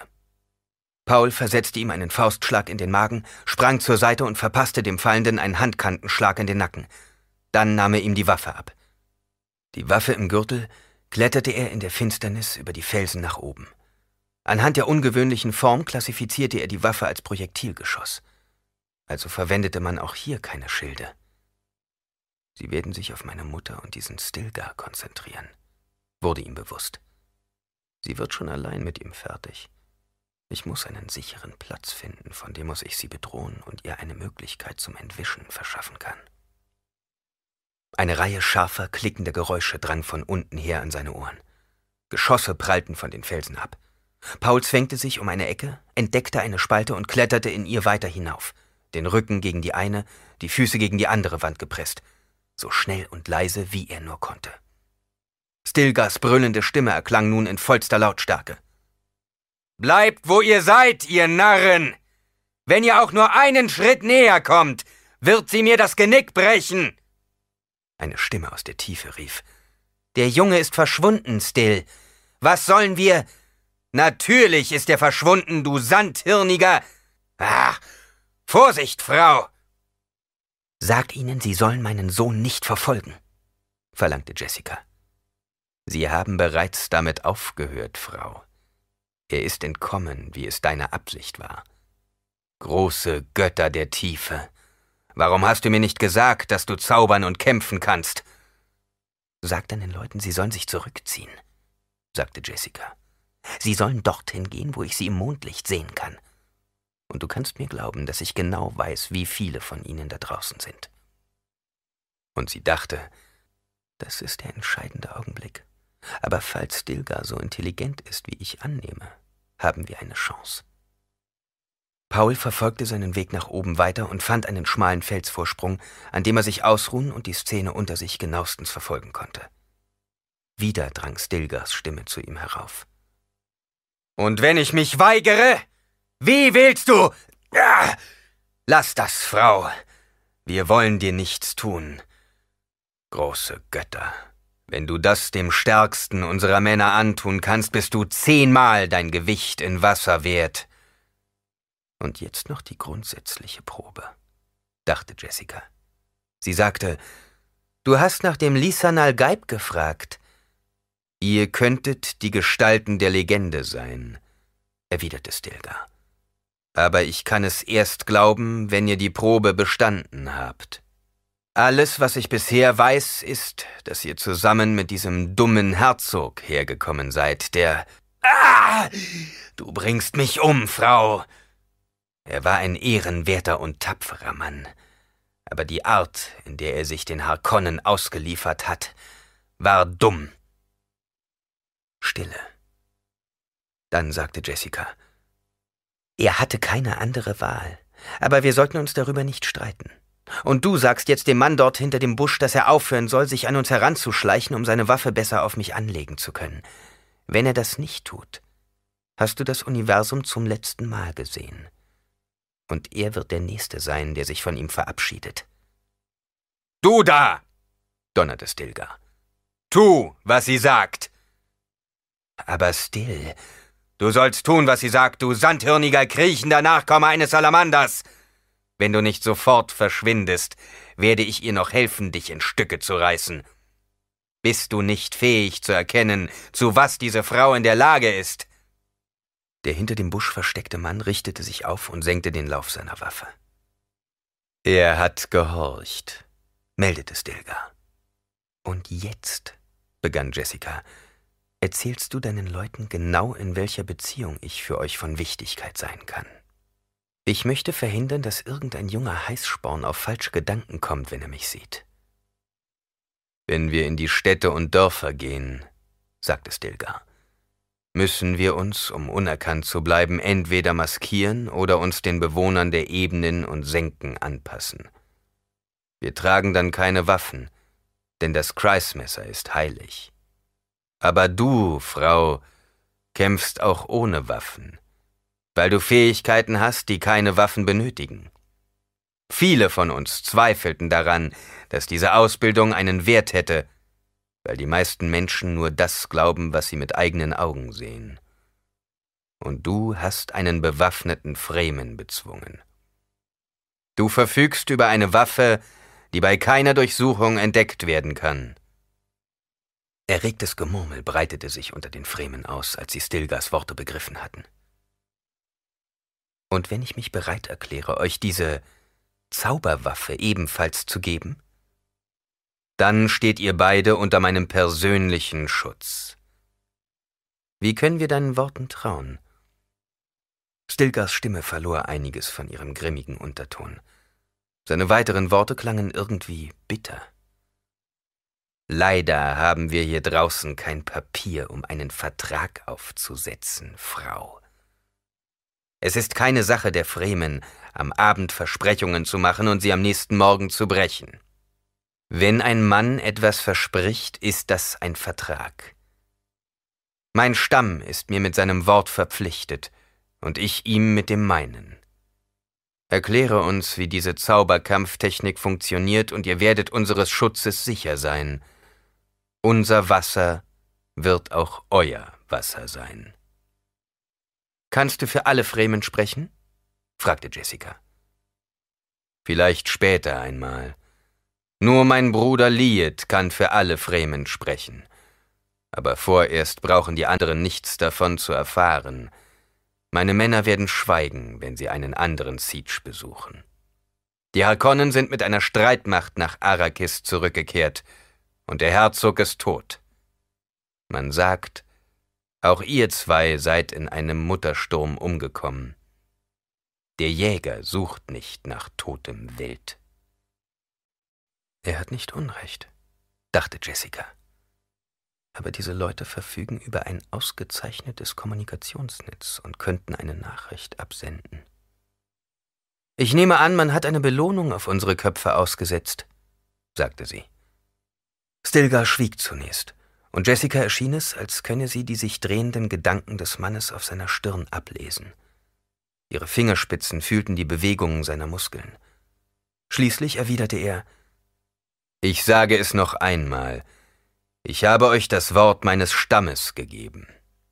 Meine Leute wissen jetzt, welchen Wert ihr für unseren Stamm darstellt. Was können die Harkonnen uns schon geben? Unsere Freiheit? Ha! Nein. Du bist die Takwa, die uns viel mehr wert ist als alle Gewürzvorräte der Harkonnen zusammen. Dann werde ich euch meine Kampftechnik lehren, entgegnete Jessica mit einem erkennbar rituellen Tonfall. Du wirst mich jetzt freilassen? So sei es. Jessica löste ihren Griff, schritt zur Seite und lieferte sich damit völlig dem Mondlicht aus.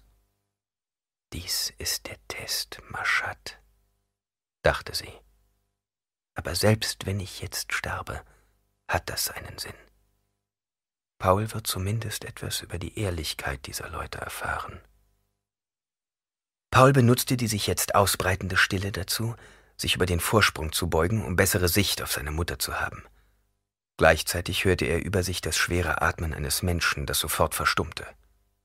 Über ihm, am Ende der Felsspalte, erkannte er die schattenhaften Umrisse einer Gestalt, die sich gegen den nächtlichen Himmel abhob. Von unten erscholl Stilgars Stimme. Du da oben, du brauchst nicht mehr nach dem Jungen zu suchen. Er kommt sowieso gleich herunter. Die Stimme eines Jungen oder eines Mädchens erwiderte aus der Finsternis. Aber still, er kann nicht weit von mir. Lass ihn in Ruhe, Gianni, du Echsenbrut. Ein geflüsterter Fluch drang an Pauls Ohren, verbunden mit dem empörten Satz, mich als Echsenbrut zu bezeichnen, aber der Schatten verschwand. Paul richtete seine Aufmerksamkeit wieder auf die Tiefe und konzentrierte sich auf die graue Gestalt Stilgars, die neben seiner Mutter stand. Kommt alle her! rief Stilgar aus, und mit einem Blick auf Jessica Und jetzt möchte ich dir eine Frage stellen. Wie sollen wir sicher sein, dass du dein Versprechen hältst? Du gehörst zu jenen, deren Versprechungen ständig mit papierenen Verträgen und zahllosen Unterschriften besiegelt werden. Und wir Bene Gesserit halten genauso viel von der Einhaltung unserer Abmachungen wie ihr Fremen, erwiderte Jessica. Eine Weile herrschte allgemein verblüfftes Schweigen. Dann zischten mehrere Stimmen.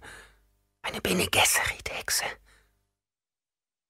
Paul zog die erbeutete Waffe aus der Schärpe und richtete sie auf Stilgar aber der Mann und seine Begleiter blieben unbeweglich stehen und starrten seine Mutter an.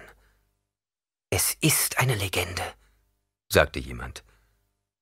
Man sagt, dass die Shadowwood Mapes dich bereits unterrichtet hat, fuhr Stilger fort. Aber eine Sache von solcher Wichtigkeit muss geprüft werden. Bist du die Bene Gesserit, deren Sohn uns den Weg zum Paradies zeigen wird? Dann er zuckte mit den Schultern. Seufzend dachte Jessica, also hat unsere Missionaria Protectiva sogar in dieser Sandhölle für religiöse Sicherheitsventile gesorgt. Nun, es wird uns helfen. Und mehr war auch von ihr nicht beabsichtigt. Sie sagte, die Seherin, die euch diese Legende brachte, war durch die Bande von Karama und Iyaz verpflichtet. Dies weiß ich sicher. Ihr wollt also ein Zeichen? Stilgars Nasenflügel vibrierten im Schein des Mondlichts. Wir haben keine Zeit mehr für Riten, flüsterte er. Jessica erinnerte sich an die Landkarte, die Keins ihr gezeigt hatte während ihrer Flucht. Wie lange das nun schon zurückzuliegen schien. Auf ihr war ein Ort eingezeichnet gewesen, der den Namen Siege Tabr getragen hatte. Daneben hatte nur ein Wort gestanden – still da. Vielleicht, wenn wir im Tabere angekommen sind, lautete ihre Antwort. Die Worte beeindruckten Stilgar sichtlich, und Jessica dachte, wenn er nur wüsste, welche Tricks wir benutzen. Die Bene Gesserit, die die Missionaria Protectiva nach Arrakis schickte, muss ausgezeichnete Arbeit geleistet haben. Die Fremen sind sehr gut darauf vorbereitet worden, an uns zu glauben. Stilgar bewegte sich unruhig. Wir sollten jetzt gehen, Jessica nickte und gab ihm damit zu verstehen, dass sie mit ihrer Zustimmung aufbrachen. Er hob den Kopf und schaute zu der Klippe hinauf, wo Paul auf dem Vorsprung hockte. Du da, Junge! Du kannst jetzt herunterkommen. Zu Jessica gewandt meinte er, Dein Sohn hat beim Klettern ungeheuren Lärm gemacht. Er wird, wenn er einer der unseren werden will, noch viel zu lernen haben. Aber er ist ja noch jung. Zweifellos werden wir viel voneinander lernen können, entgegnete Jessica. Inzwischen sollte sich jemand um den Mann kümmern, den mein Sohn entwaffnete. Ich glaube, er ist nicht nur laut, sondern auch ziemlich rau mit ihm umgegangen, als er ihn niederschlug. Stilgar wirbelte herum. Seine Kapuze flatterte. Wo? Hinter diesen Büschen, deutete Jessica an. Stilgar stieß zwei seiner Leute an. Schaut nach ihm. Er warf einen raschen Blick auf die anderen und sagte dann, erkennend, wen Paul erledigt hatte, Yamis fehlt. Zu Jessica gewandt meinte er, also beherrscht auch dein Sohn diese Technik. Und außerdem wirst du feststellen, dass er sich trotz deiner Anweisung bisher nicht von der Stelle gerührt hat, stellte Jessica fest. Die beiden von Stilgar ausgeschickten Männer kehrten nun zurück. Sie hielten einen dritten Mann zwischen sich, der keuchend atmete. Stilgar warf ihm einen finsteren Blick zu und sagte dann zu Jessica, er befolgt also nur deine Befehle, wie? Das ist nicht schlecht. Immerhin zeugt es von Disziplin. Du kannst jetzt runterkommen, Paul, rief Jessica. Paul stand auf, schob die erbeutete Waffe hinter die Schärpe und trat ins Mondlicht hinaus. Im gleichen Moment tauchte vor ihm eine weitere Gestalt auf. Im Schein des Satelliten musterte Paul die kleine Figur in Fremenkleidung. Ein im Schatten der Kapuze liegendes Gesicht sah ihn an, aber er konnte es nicht erkennen. Deutlicher war da schon die Projektilpistole, die auf seinen Körper zeigte. Ich bin Chani, Liets Tochter. Die Stimme klang spöttisch und ähnelte einem Lachen. Ich hätte es nicht zugelassen, falls du meinen Gefährten etwas angetan hättest, sagte sie. Paul schluckte. Das Mondlicht fiel nun auf ein elfenhaftes Antlitz mit schwarzen Augen. Der Anblick dieses Gesichts, das Paul in unzähligen Träumen auf Kaladan gesehen hatte, traf ihn wie ein Schock.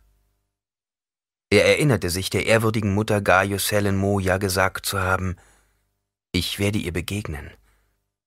Und jetzt stand sie vor ihm, obwohl er diese Art des Zusammentreffens nicht vorausgesehen hatte. Du hast einen Lärm gemacht, wie ihn sonst nur ein wütender Scheihulut erzeugen kann, fuhr das Mädchen fort. Und außerdem hast du dir den schwierigsten Weg nach oben ausgesucht. Wenn du hinter mir hergehst, zeige ich dir einen leichteren nach unten. Paul kletterte aus dem Spalt heraus und folgte ihrer wehenden Robe über die Oberfläche des schroffen Felsstocks. Das Mädchen bewegte sich mit der Anmut einer Gazelle. Jeder ihrer Schritte war wie ein Tanz. Paul spürte plötzlich, wie ihm das Blut ins Gesicht schoss und war der Dunkelheit dankbar, dass sie seinen Zustand verbarg. Dieses Mädchen. Ihm war, als hätte das Schicksal ihn jetzt berührt. Er fühlte sich von einer Welle emporgehoben, im Einklang mit dem Universum, in einem Zustand höchster geistiger Aktivität. Dann standen sie auch schon zwischen den Fremen. Jessica warf Paul ein müdes Lächeln zu und sagte dann zu Stilgar, ich verspreche mir einiges vom Austausch unserer Kenntnisse und hoffe, dass du und deine Leute mir nicht böse seid, dass ich sie zuerst gegen euch anwenden musste. Wir hatten wirklich keine andere Wahl, denn ihr wart im Begriff, einen Fehler zu machen. Man kann dem, der einem vor einem Fehler bewahrt, immer nur dankbar sein, erwiderte Stilgar.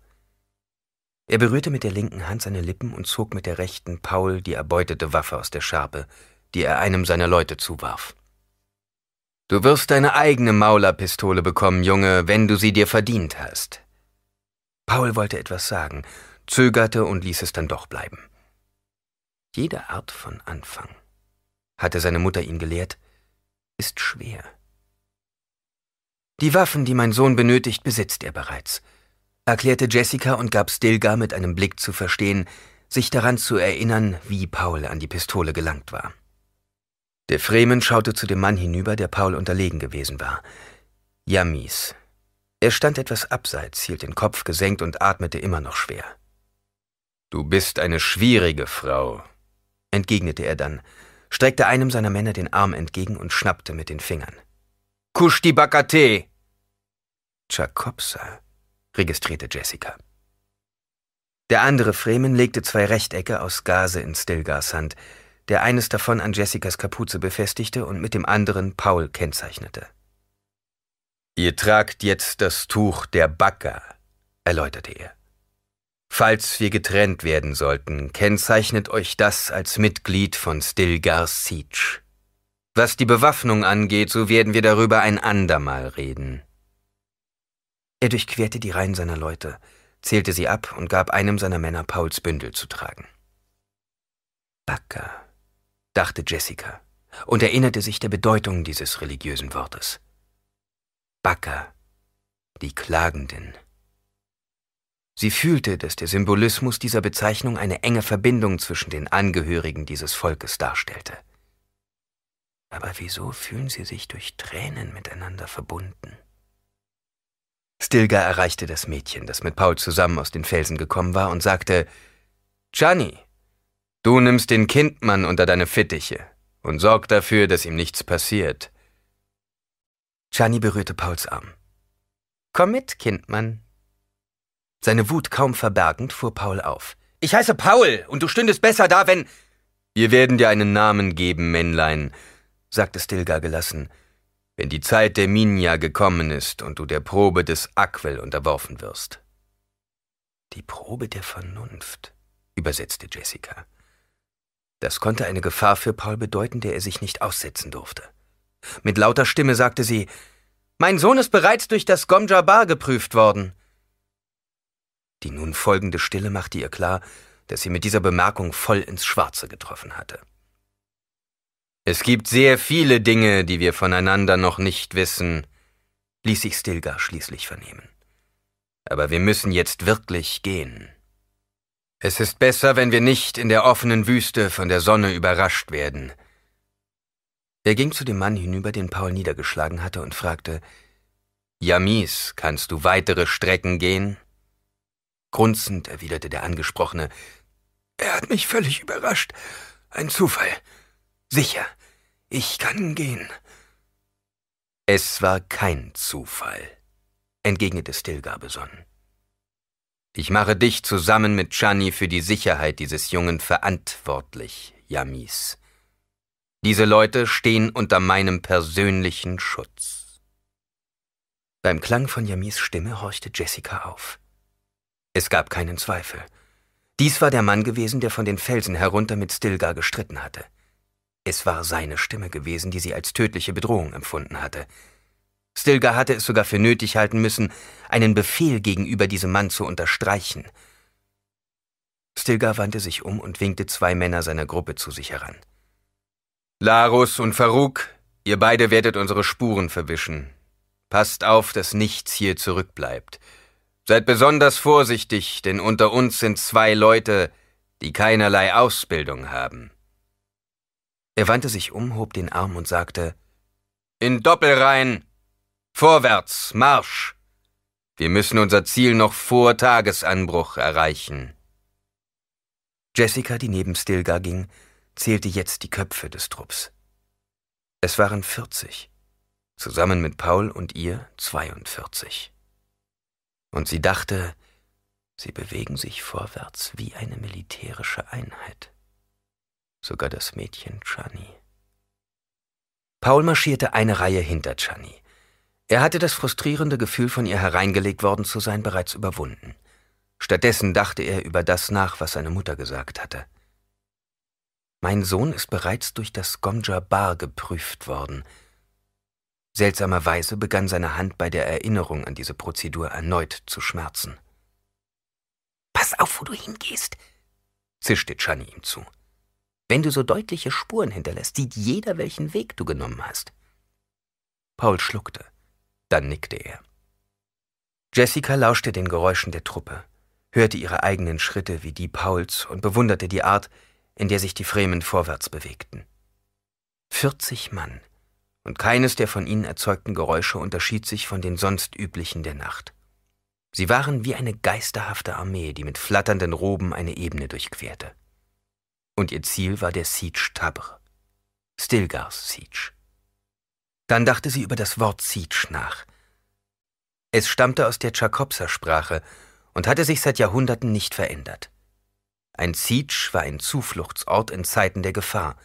Die tiefere Bedeutung dieses Wortes begann ihr erst jetzt einigermaßen klar zu werden. Wir kommen gut voran, ließ sich Stilgar vernehmen. Mit der Unterstützung der Shai Hulutz werden wir unser Ziel noch vor dem Morgengrauen erreichen. Jessica nickte. Jetzt fühlte sie wieder, wie die Müdigkeit in ihr emporkroch. Alle Kräfte konzentrieren und ausschreiten. Sie überlegte, was sie beim Anblick des Trupps empfand und zog daraus ihre Schlüsse über die Kultur der Fremen. Ein jeder von ihnen, dachte sie, ist nach militärischen Grundsätzen ausgebildet worden. Welch eine unbezahlbare Kraft für einen verfemten Herzog. In ihrer Beharrlichkeit, ein bestimmtes Ziel zu erreichen, konnte niemand die Fremen übertreffen. Aus Weisheit des Moadib von Prinzessin Irulan Gegen Morgengrauen erreichten sie die Grathöhlen. Um sie zu betreten, musste man sich durch einen sich zwischen aufragenden Felswänden ziehenden Spalt zwängen. Jessica stellte fest, dass Stilgar einige seiner Leute als Wachen einteilte, die rasch an den Felsen emporkletterten. Paul schaute während des Geschehens nach oben, beobachtete den Himmel, der sich graublau von dem ihn umgebenden Gestein abhob. Plötzlich zerrte Chani an seiner Robe. Beeil dich! Es ist schon fast Tag! Die Männer, die da oben herumklettern, fragte Paul. Wo gehen sie hin? Sie übernehmen die erste Tageswache, erwiderte sie. Nun komm schon! Sie lassen eine Wache draußen, dachte Paul. Das zeigt von Weisheit, aber es wäre noch besser gewesen, unseren Trupp vor der Ankunft in mehrere kleine Gruppen aufzuteilen. Damit würde sich die Möglichkeit, bei einem Überraschungsangriff alle Männer zu verlieren, verringern. Überrascht stellte er fest, dass er wie ein Guerillakämpfer dachte. Sein Vater hatte immer befürchtet, dass sich das Haus Atreides einst in diese Richtung entwickeln würde. Schneller! wisperte Chani. Paul beschleunigte seine Schritte, hörte hinter sich das leise Geraschel der Roben. Er dachte an die Worte der OK-Bibel, die Jue ihm geschenkt hatte. Das Paradies zu meiner Rechten, die Hölle zu meiner Linken und die Todesengel hinter mir. Der Satz ließ ihn nicht los. Sie bogen um eine Ecke, wo der Gang breiter wurde. Stilgar wartete an einer Stelle auf sie, an der eine niedrige Öffnung rechtwinklig in den Fels hineinführte. Schneller, zischte er. Wenn uns hier eine Patrouille auflauert, sitzen wir wie die Ratten in der Falle. Paul beugte den Rücken und folgte Chani in den Gang. Vor ihnen leuchtete irgendwo eine graue, schattenwerfende Lampe. Du kannst hier aufrecht gehen, flüsterte Chani. Paul streckte sich und schaute sich um. Vor ihnen lag ein riesiger Raum mit gewölbter Decke. Die Männer verteilten sich wie huschende Schatten. Seine Mutter tauchte neben ihm aus einer Gruppe von Fremen auf. Obwohl sich ihre Kleidung kaum von der ihrer Begleiter unterschied, konnte man sie an ihrer trotz aller Erschöpfung stolzen und beinahe unnahbaren Haltung deutlich erkennen. Such dir einen Platz zum Ausruhen und sieh zu, dass du niemandem im Weg stehst, Kindmann, sagte Chani zu Paul. Hier hast du etwas zu essen. Sie drückte ihm zwei mit Blättern umwickelte Bissen in die Hand, die nach Gewürz dufteten. Hinter Jessica tauchte Stilgar auf und erteilte einer Gruppe zu seiner Linken einige Befehle. Bringt das Türsiegel an und seht zu, dass die Feuchtigkeit erhalten bleibt. Er wandte sich an einen anderen Fremen. Lemil, sorge für Beleuchtung. Er nahm Jessicas Arm. Ich möchte dir etwas zeigen, Zauberfrau. Zusammen bogen sie um eine Ecke auf die Lichtquelle zu. Wenig später stand Jessica an einer zweiten Öffnung in der felsigen Wand und schaute auf ein Becken hinab, das mehr als zehn Kilometer breit zu sein schien. Es wurde ringsum von hohen Felswänden abgeschirmt. Auf dem Boden erstreckte sich karger Pflanzenbewuchs. Dann tauchte über den Felswänden die Sonne auf und beleuchtete die noch im Morgennebel liegende Landschaft aus Gras und Sand. Stilgar griff nach ihrem Arm und deutete in das Tal hinab. Da, Dort drüben siehst du echte Drusen. Sie folgte der angegebenen Richtung. Bewegungen waren zu erkennen. Menschen, die vor den Strahlen der Sonne in die gegenüberliegenden Felswände flüchteten. Angesichts der Entfernung waren sie in der klaren Luft dennoch gut auszumachen. Jessica nahm ihren Feldstecher und richtete ihn auf die kleinen Punkte, nachdem sie die Öllinsen justiert hatte. Die Kleidung der Leute flatterte wie ein Schwarm bunter Schmetterlinge. Dort ist unser Zuhause, sagte Stilgar. Dorthin müssen wir diese Nacht. Er schaute über das Land und strich dabei über seinen Schnauzbart. Meine Leute dort draußen haben länger gearbeitet als üblich. Das bedeutet, dass keine Patrouillen in der Nähe sind. Ich werde Ihnen später das Zeichen geben, dass wir auf dem Weg zu Ihnen sind. Deine Leute zeigen eine sehr gute Disziplin, lobte Jessica, senkte das Fernglas und bemerkte, dass Stilgar es ansah. Sie gehorchen den Gesetzen des Stammes, sagte der Fremen einfach. Auf diese Art wählen wir auch unsere Führer. Der Führer ist der Stärkste, derjenige, der am ehesten für Wasser und Sicherheit garantieren kann. Sein Blick löste sich von dem Fernglas und suchte Jessicas Augen. Sie erwiderte seinen Blick, musterte die blauen Augen, seinen staubigen Bart und die Linie des Schlauches, der von seinem Nasenflügel hinab in der Robe verschwand. Habe ich deine Stellung als Führer in Zweifel gezogen, als ich dich besiegte, Stilgar? fragte sie. Du hast mich nicht zu einem Kampf herausgefordert, erwiderte er.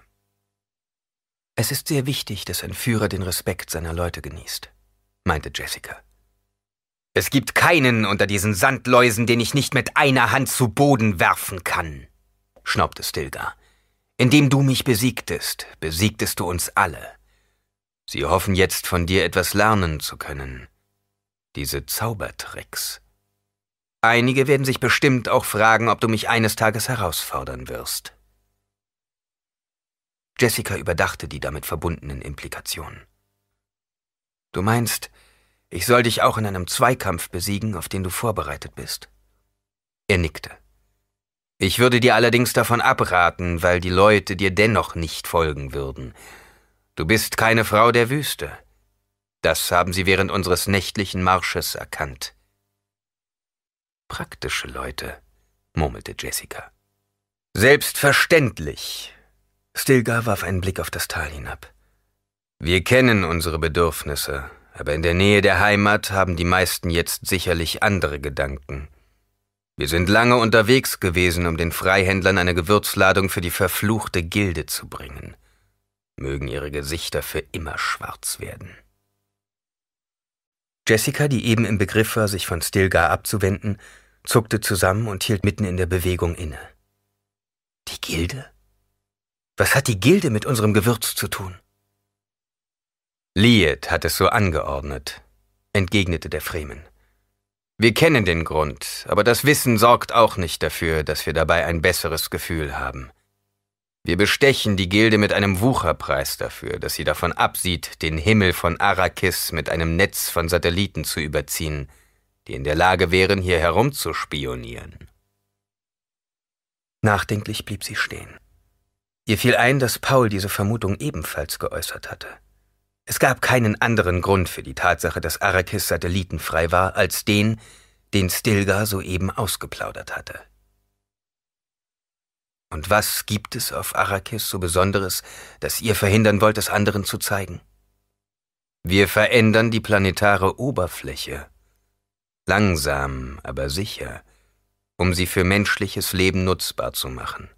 Auch wenn unsere Generation das nicht mehr erleben wird. Unsere Ur, Ur, Urenkel werden ebenfalls davon nichts haben. Aber eines Tages wird es er starrte mit glänzenden Augen auf das Becken hinaus. Offenes Wasser werden wir haben und große grüne Pflanzen. Und die Menschen werden sich ohne Destillanzüge in ihren Schatten bewegen. Also das ist Lietkeins Traum, dachte sie und sagte, Bestechungsgelder stellen eine große Gefahr dar. Sie haben die Angewohnheit, immer höher und höher zu werden. Sie werden höher, stimmte Stilgar ihr zu. Aber im Moment ist der langsamste Weg immer noch der sicherste. Jessica schaute hinaus und versuchte sich vorzustellen, was Stilgar soeben mit seinen Worten ausgedrückt hatte. Aber sie sah nur Sand und Felsen und eine plötzliche Bewegung am Himmel über den Klippen. Ah, sagte Stilgar. Im ersten Moment nahm Jessica an, die Erscheinung sei ein Patrouillenfahrzeug, doch dann wurde ihr bewusst, dass sie Zeugin eines Naturschauspiels wurde. Die Landschaft war von plötzlichem grünem Pflanzenwuchs bedeckt, während im Vordergrund der Luftspiegelung ein Sandwurm über den Boden kroch, auf dessen Rücken mehrere mit Roben bekleidete Fremen balancierten. Die Szene löste sich auf. Wenn wir reiten würden, kämen wir schneller voran, erklärte Stilgar. Aber wir können es nicht erlauben, einen Bringer in das Becken zu lassen. Deshalb müssen wir in der Nacht wieder marschieren. Bringer. Das Fremenwort für den Wurm, dachte sie und überlegte, was Stilgar damit ausgesagt hatte. Sie durften keinen Wurm in das Becken hineinlassen. Gleichzeitig wurde ihr bewusst, was sie gesehen hatte. Die Fremen waren auf dem Rücken des Wurms geritten. Sie musste sich beherrschen, um ihrem Gegenüber nicht anmerken zu lassen, wie stark sie diese Erkenntnis erschreckte. Wir sollten zu den anderen zurückkehren, schlug Stilgar vor. Ehe die Leute anfangen zu glauben, ich hätte mich hier in ein Abenteuer gestürzt. Einige scheinen bereits jetzt schon eifersüchtig zu sein, weil meine Hände deiner Lieblichkeit bereits im Tuono-Becken ziemlich nahe waren. Genug davon, sagte Jessica schroff. Keine Sorge, erwiderte Stilgar beruhigend. Es ist bei uns nicht üblich, Frauen gegen ihren Willen zu nehmen. Und was dich angeht, er zuckte mit den Schultern. So wirst du dir den gebührenden Respekt schon verschaffen.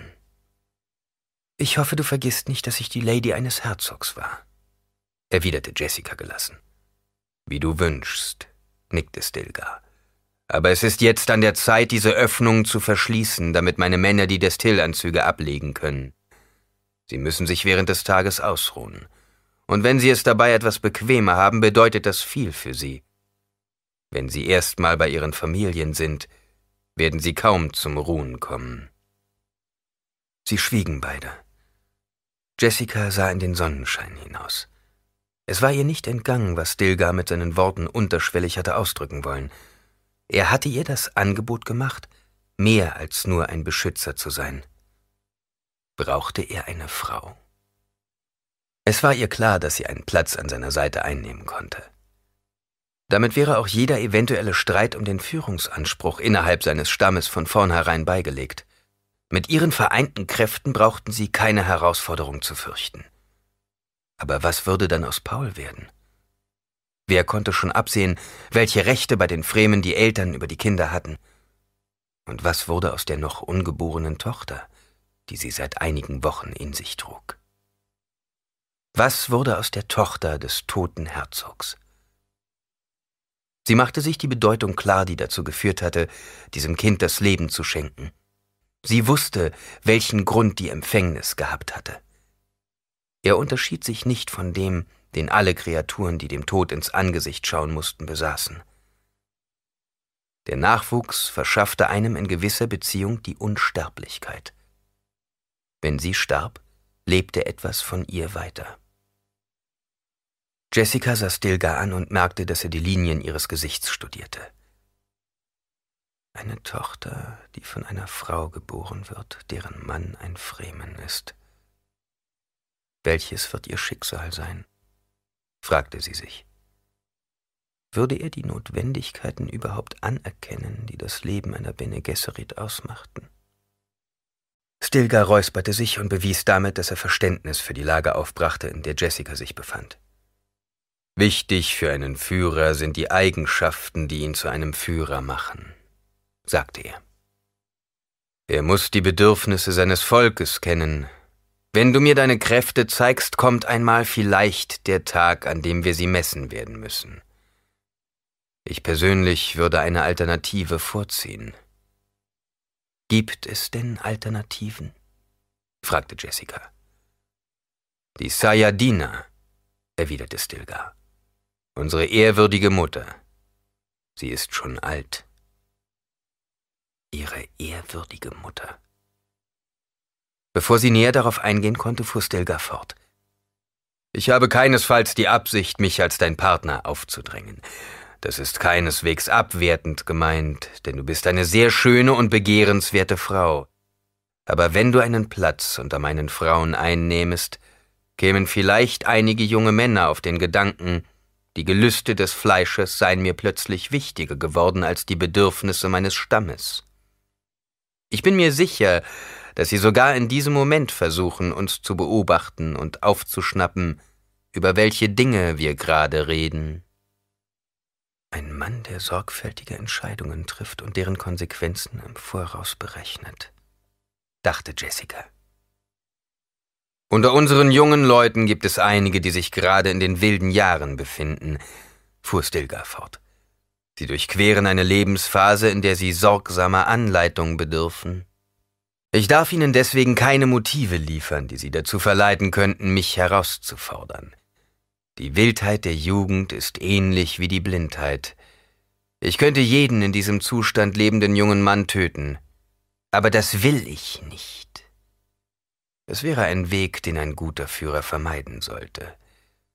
Ich habe eine ausgleichende Funktion wahrzunehmen und muss gleichzeitig darauf achten, dass die individuelle Entwicklung des Einzelnen einen positiven Verlauf nimmt.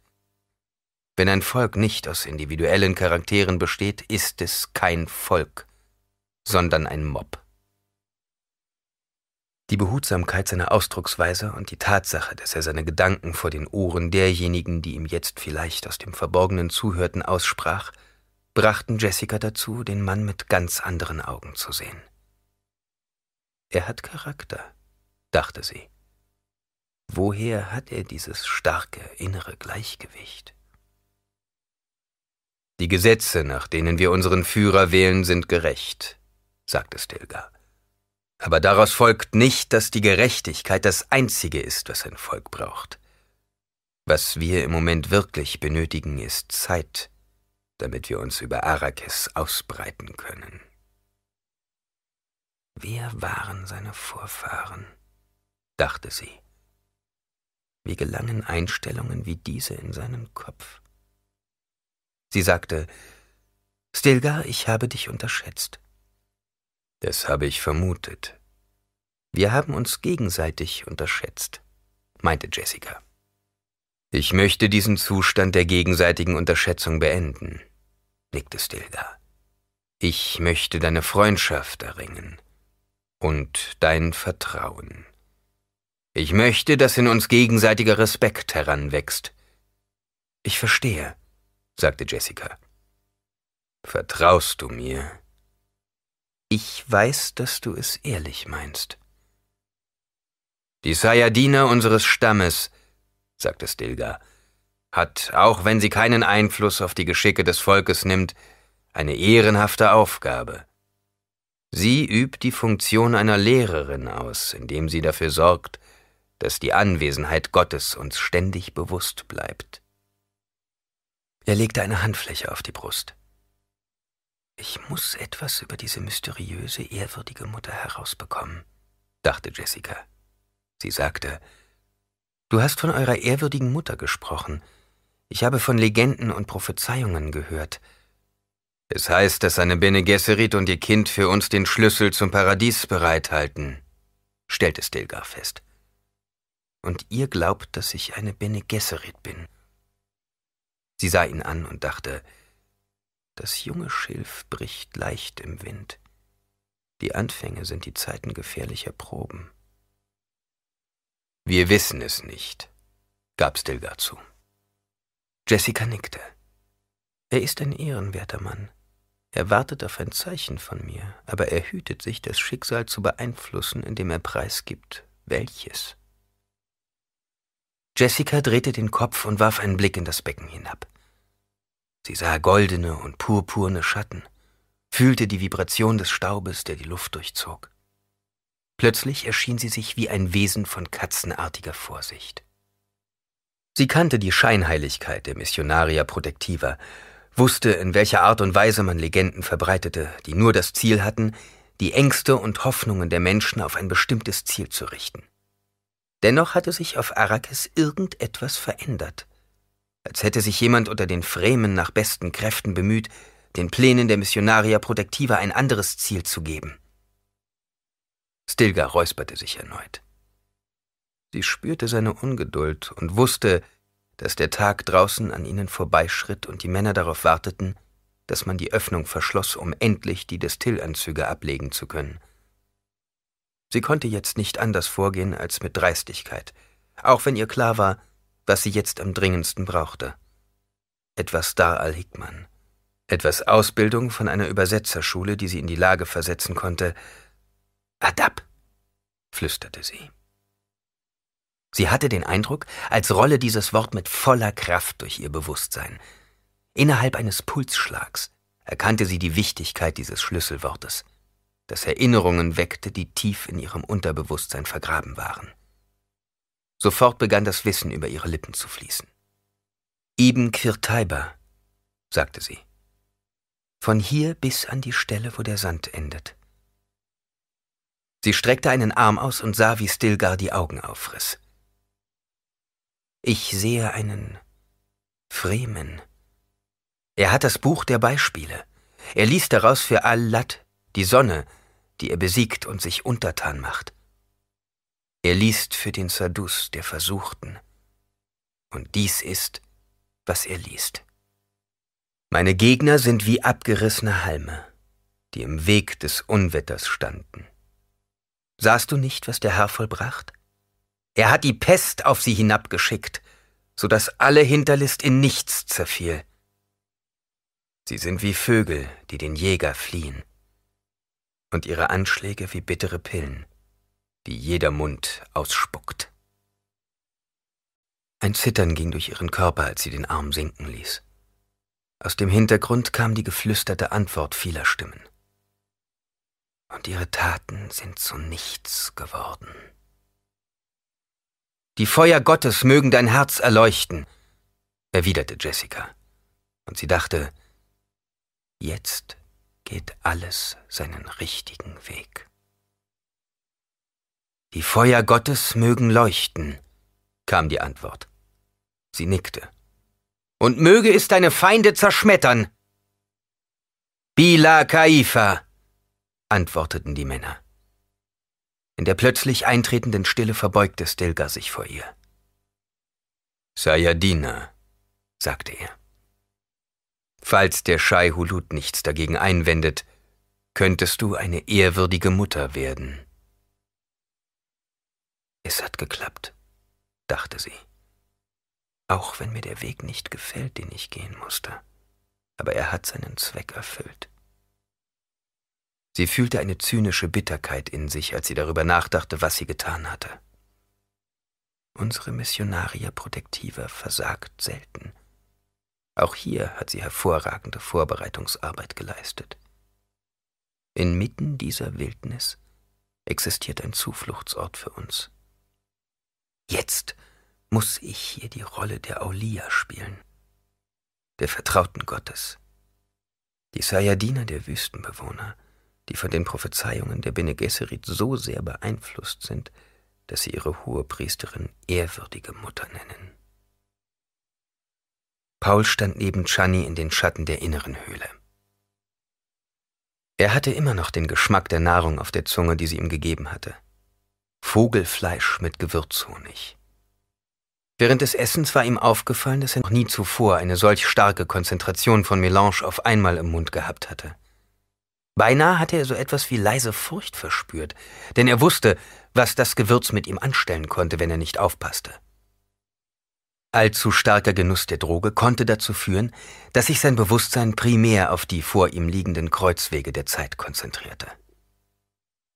Bila Kaifa, flüsterte Chani. Paul schaute sie an und registrierte die Aufmerksamkeit, mit der die Fremen den Worten seiner Mutter lauschten. Nur der Mann mit dem Namen Yamis hatte sich etwas abgesondert. Er schien von Jessica nicht sonderlich beeindruckt zu sein, denn er hielt die Arme vor der Brust verschränkt und lächelte spöttisch. Du Jagain Mange, flüsterte Gianni. Duipunrain Mange. Ich habe zwei Augen. Ich habe zwei Füße. Sie starrte Paul an wie ein Weltwunder. Paul tat einen tiefen Atemzug und versuchte, den in ihm brodelnden Vulkan unter Kontrolle zu halten. Die Worte seiner Mutter hatten dazu geführt, dass die Essenz der Melange in ihm nicht zum Wirken kam, und er hatte gefühlt, wie ihre Stimme auf und nieder gegangen war, wie die Schatten über einem offenen Feuer. Dennoch hatte er deutlich den Zynismus gespürt, der in ihrer Stimme gelegen hatte. Wie gut er sie doch kannte. Aber er war nicht in der Lage gewesen, den in seinem Innern auffallenden Ärger, der mit zwei Bissen Fleisch seinen Anfang genommen hatte, an seinem Ansteigen zu hindern. Das schreckliche Ziel. Er fühlte deutlich, dass er seinem weiterarbeitenden Bewusstsein nicht entfliehen konnte. In seinem Geist herrschte ungeheure Klarheit. Daten flossen auf ihn ein, mit eiskalter Präzision. Er rutschte an der Höhlenwand herab, lehnte sich sitzend mit dem Rücken gegen den Fels und ließ sich einfach treiben. Wachsam folgte er den unterschiedlichen Zeitströmen, spähte in kleine Seitenpfade und witterte die Winde der Zukunft. Und auch die der Vergangenheit. Es war, als sehe er Vergangenheit, Gegenwart und Zukunft mit nur einem einzigen Auge. Als sei alles miteinander verbunden, als hänge das eine vom anderen ab. Es existierte eine Gefahr, das spürte er mit aller Deutlichkeit. Und sie ging von der Gegenwart aus. Während er nach ihr tastete, fühlte er zum ersten Mal die massive Beständigkeit des Zeitflusses, wie er drängte und zerrte, wie er sich wellenförmig dahin bewegte und mit Seiten- und Gegenströmungen rang. Wie Brecher aus einem wild bewegten Ozean, der gegen eine Felsenküste brandete und sich in den Klippen verlor. Er verstand nun einiges mehr von seiner Fähigkeit und sah jetzt auch den Ursprung undurchdringlicher Zeitphasen, die Fehlerquellen, die sich in ihnen verbargen, und das erfüllte ihn mit Angst. Das Hellsehen, stellte er fest, war eine Erleuchtung, die die Grenzen ihrer Enthüllungen selbst setzte. Sie war gleichzeitig eine Quelle der Genauigkeit und verständlicher Fehler. Und dazwischen eine Art Heisenbergscher Unbestimmtheit. Der Energieverbrauch, den er aufwandte, um etwas zu sehen, veränderte das Gesehene. Und was er sah, war der Zeitzusammenhang innerhalb dieser Grotte, eine Reihe von Möglichkeiten, die bereits von einem Augenzwinkern oder einem von einem Fuß achtlos beiseite geschobenen Sandkorn verändert werden konnte. Er sah Gewalt in so vielen Varianten, dass die kleinste Bewegung bereits genügte, um ihre Muster auszuweiten und ins Unendliche abgleiten zu lassen. Die Vision führte dazu, dass er sich wünschte, völlig bewegungslos zu bleiben. Aber auch das würde Konsequenzen haben. Zahllose Konsequenzen. Sie wehten aus dieser Grotte hinaus wie flatternde Bänder, und auf den meisten von ihnen sah er seinen eigenen gemordeten Körper. Er war voller Blut, das aus einer klaffenden Wunde floss. In dem Jahr, in dem mein Vater, der Padischer Imperator, Arrakis den Arkonnen zurückgab, war er 72 Jahre alt und sah doch keinen Tag älter aus als 35.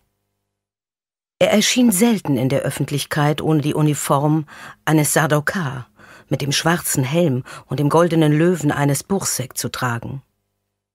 Diese Uniform sollte jeden daran erinnern, worauf sich seine Macht gründete. Dennoch war er kein Säbelrassler. Wenn er es darauf anlegte, strahlte er Charme und Freundlichkeit aus. Obwohl ich mich bereits in diesen Tagen fragte, ob es überhaupt etwas an ihm gab, was echt war. Heute glaube ich, dass er ein Mann war, der einen konstanten Kampf gegen die Gitterstäbe eines unsichtbaren Käfigs focht. Dazu muss man sich vergegenwärtigen, dass er ein Imperator war, das Familienoberhaupt einer Dynastie, deren Spuren man bis in die fernste Vergangenheit zurückverfolgen kann. Und wir verweigerten ihm einen legalen Sohn. War dies nicht die schwerste Erniedrigung, die ein Herrscher hinnehmen musste? Meine Mutter hatte im Gegensatz zu Lady Jessica ihren Schwestern gehorcht. Welche dieser beiden Frauen erwies sich trotzdem schließlich als die stärkere? Aber diese Frage hat bereits die Geschichte beantwortet. Aus Im Hause meines Vaters von Prinzessin Irulan. Jessica erwachte in der Finsternis der Grotte, hörte die leisen Bewegungen der sie umgebenden Fremen und roch die Ausdünstungen ihrer von Destillanzügen umgebenen Körper. Ihr inneres Zeitgefühl sagte, dass es beinahe Nacht sein musste, aber im sicheren Schutz der sie umgebenden Felsen blieb es auch tagsüber dunkel. Dafür sorgten schon die Plastikverschlüsse, die hauptsächlich dazu dienten, den Insassen die Körperflüssigkeit zu erhalten.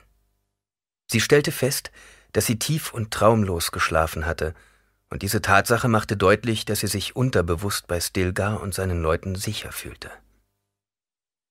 Sie bewegte sich in der Hängematte, die aus ihrem Umhang bestand, glitt auf den felsigen Boden und schlüpfte in die Wüstenstiefel. Ich darf nicht vergessen, die Stiefel richtig zu verschließen, damit sie den Wasseraustausch meines Destillanzuges nicht behindern, dachte sie. Es gibt hier so viele Dinge, an die man selbst denken muss. Immer noch hatte sie den Geschmack des Frühstücks auf der Zunge. Vogelfleisch mit Gewürzhonig, und es schien ihr, als ob alles, was die Zeit anging, hier umgekehrt verliefe. Die Nacht war der Aktivität des Tages gewidmet, während der Tag die Periode absoluter Ruhe war. Die Nacht verbirgt uns. Sie ist sicher. Sie hakte ihre Robe von der Wand los, suchte in der Dunkelheit nach der Öffnung und schlüpfte dann hinein. Sie fragte sich, auf welche Art es möglich war, den Bene Gesserit eine Nachricht zukommen zu lassen. Sicherlich hatten sie in der Zwischenzeit schon erfahren, was auf Arrakis vorgefallen war. Im Hintergrund der Höhle glühten jetzt verschiedene Leuchtgloben auf. Menschen bewegten sich hin und her, und auch Paul befand sich unter ihnen, fertig angezogen und die Kapuze zurückgeschlagen, so dass man das unverkennbare Profil der Atreides erkennen konnte. Er hatte sich seltsam benommen Bevor sie sich alle zur Ruhe begeben hatten, rief sich Jessica ins Gedächtnis. Rückzug. Jetzt wirkte er wie jemand, der von den Toten auferstanden ist und es selbst noch nicht recht zur Kenntnis genommen hat. Seine Augen waren halb geschlossen und glasig, als würden sie nach innen sehen. Jessica dachte darüber nach, was er ihr über das Gewürz erzählt hatte. Es war suchterzeugend. Ob es noch Nebenwirkungen gibt? fragte sie sich. Er sagte, es hätte etwas mit seinen Fähigkeiten zu tun, auch wenn er sich beharrlich über das, was er sieht, ausschweigt. Stilgar tauchte aus der Richtung der Leuchtgloben zu ihrer Rechten auf. Jessica stellte fest, dass er nachdenklich an seinem Barthaar zupfte und die ihn umgebenden Männer nicht aus den Augen ließ. Sie bekam plötzlich Angst, als ihr auffiel, dass zwischen den Paul umgebenden Männern irgendeine Art von Spannung aufgekommen war. Die Bewegungen der Fremen wirkten steif beinahe rituell.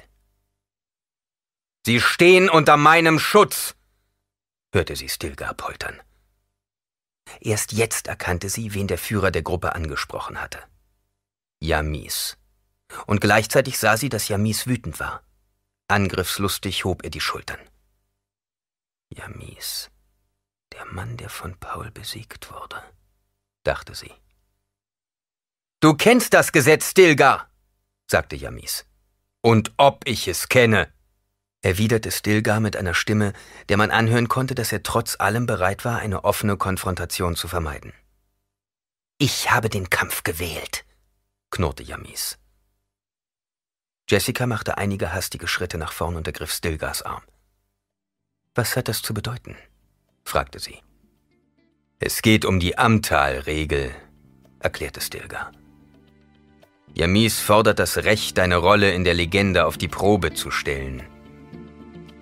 Ich verlange, dass jemand für sie kämpft, forderte Yamis.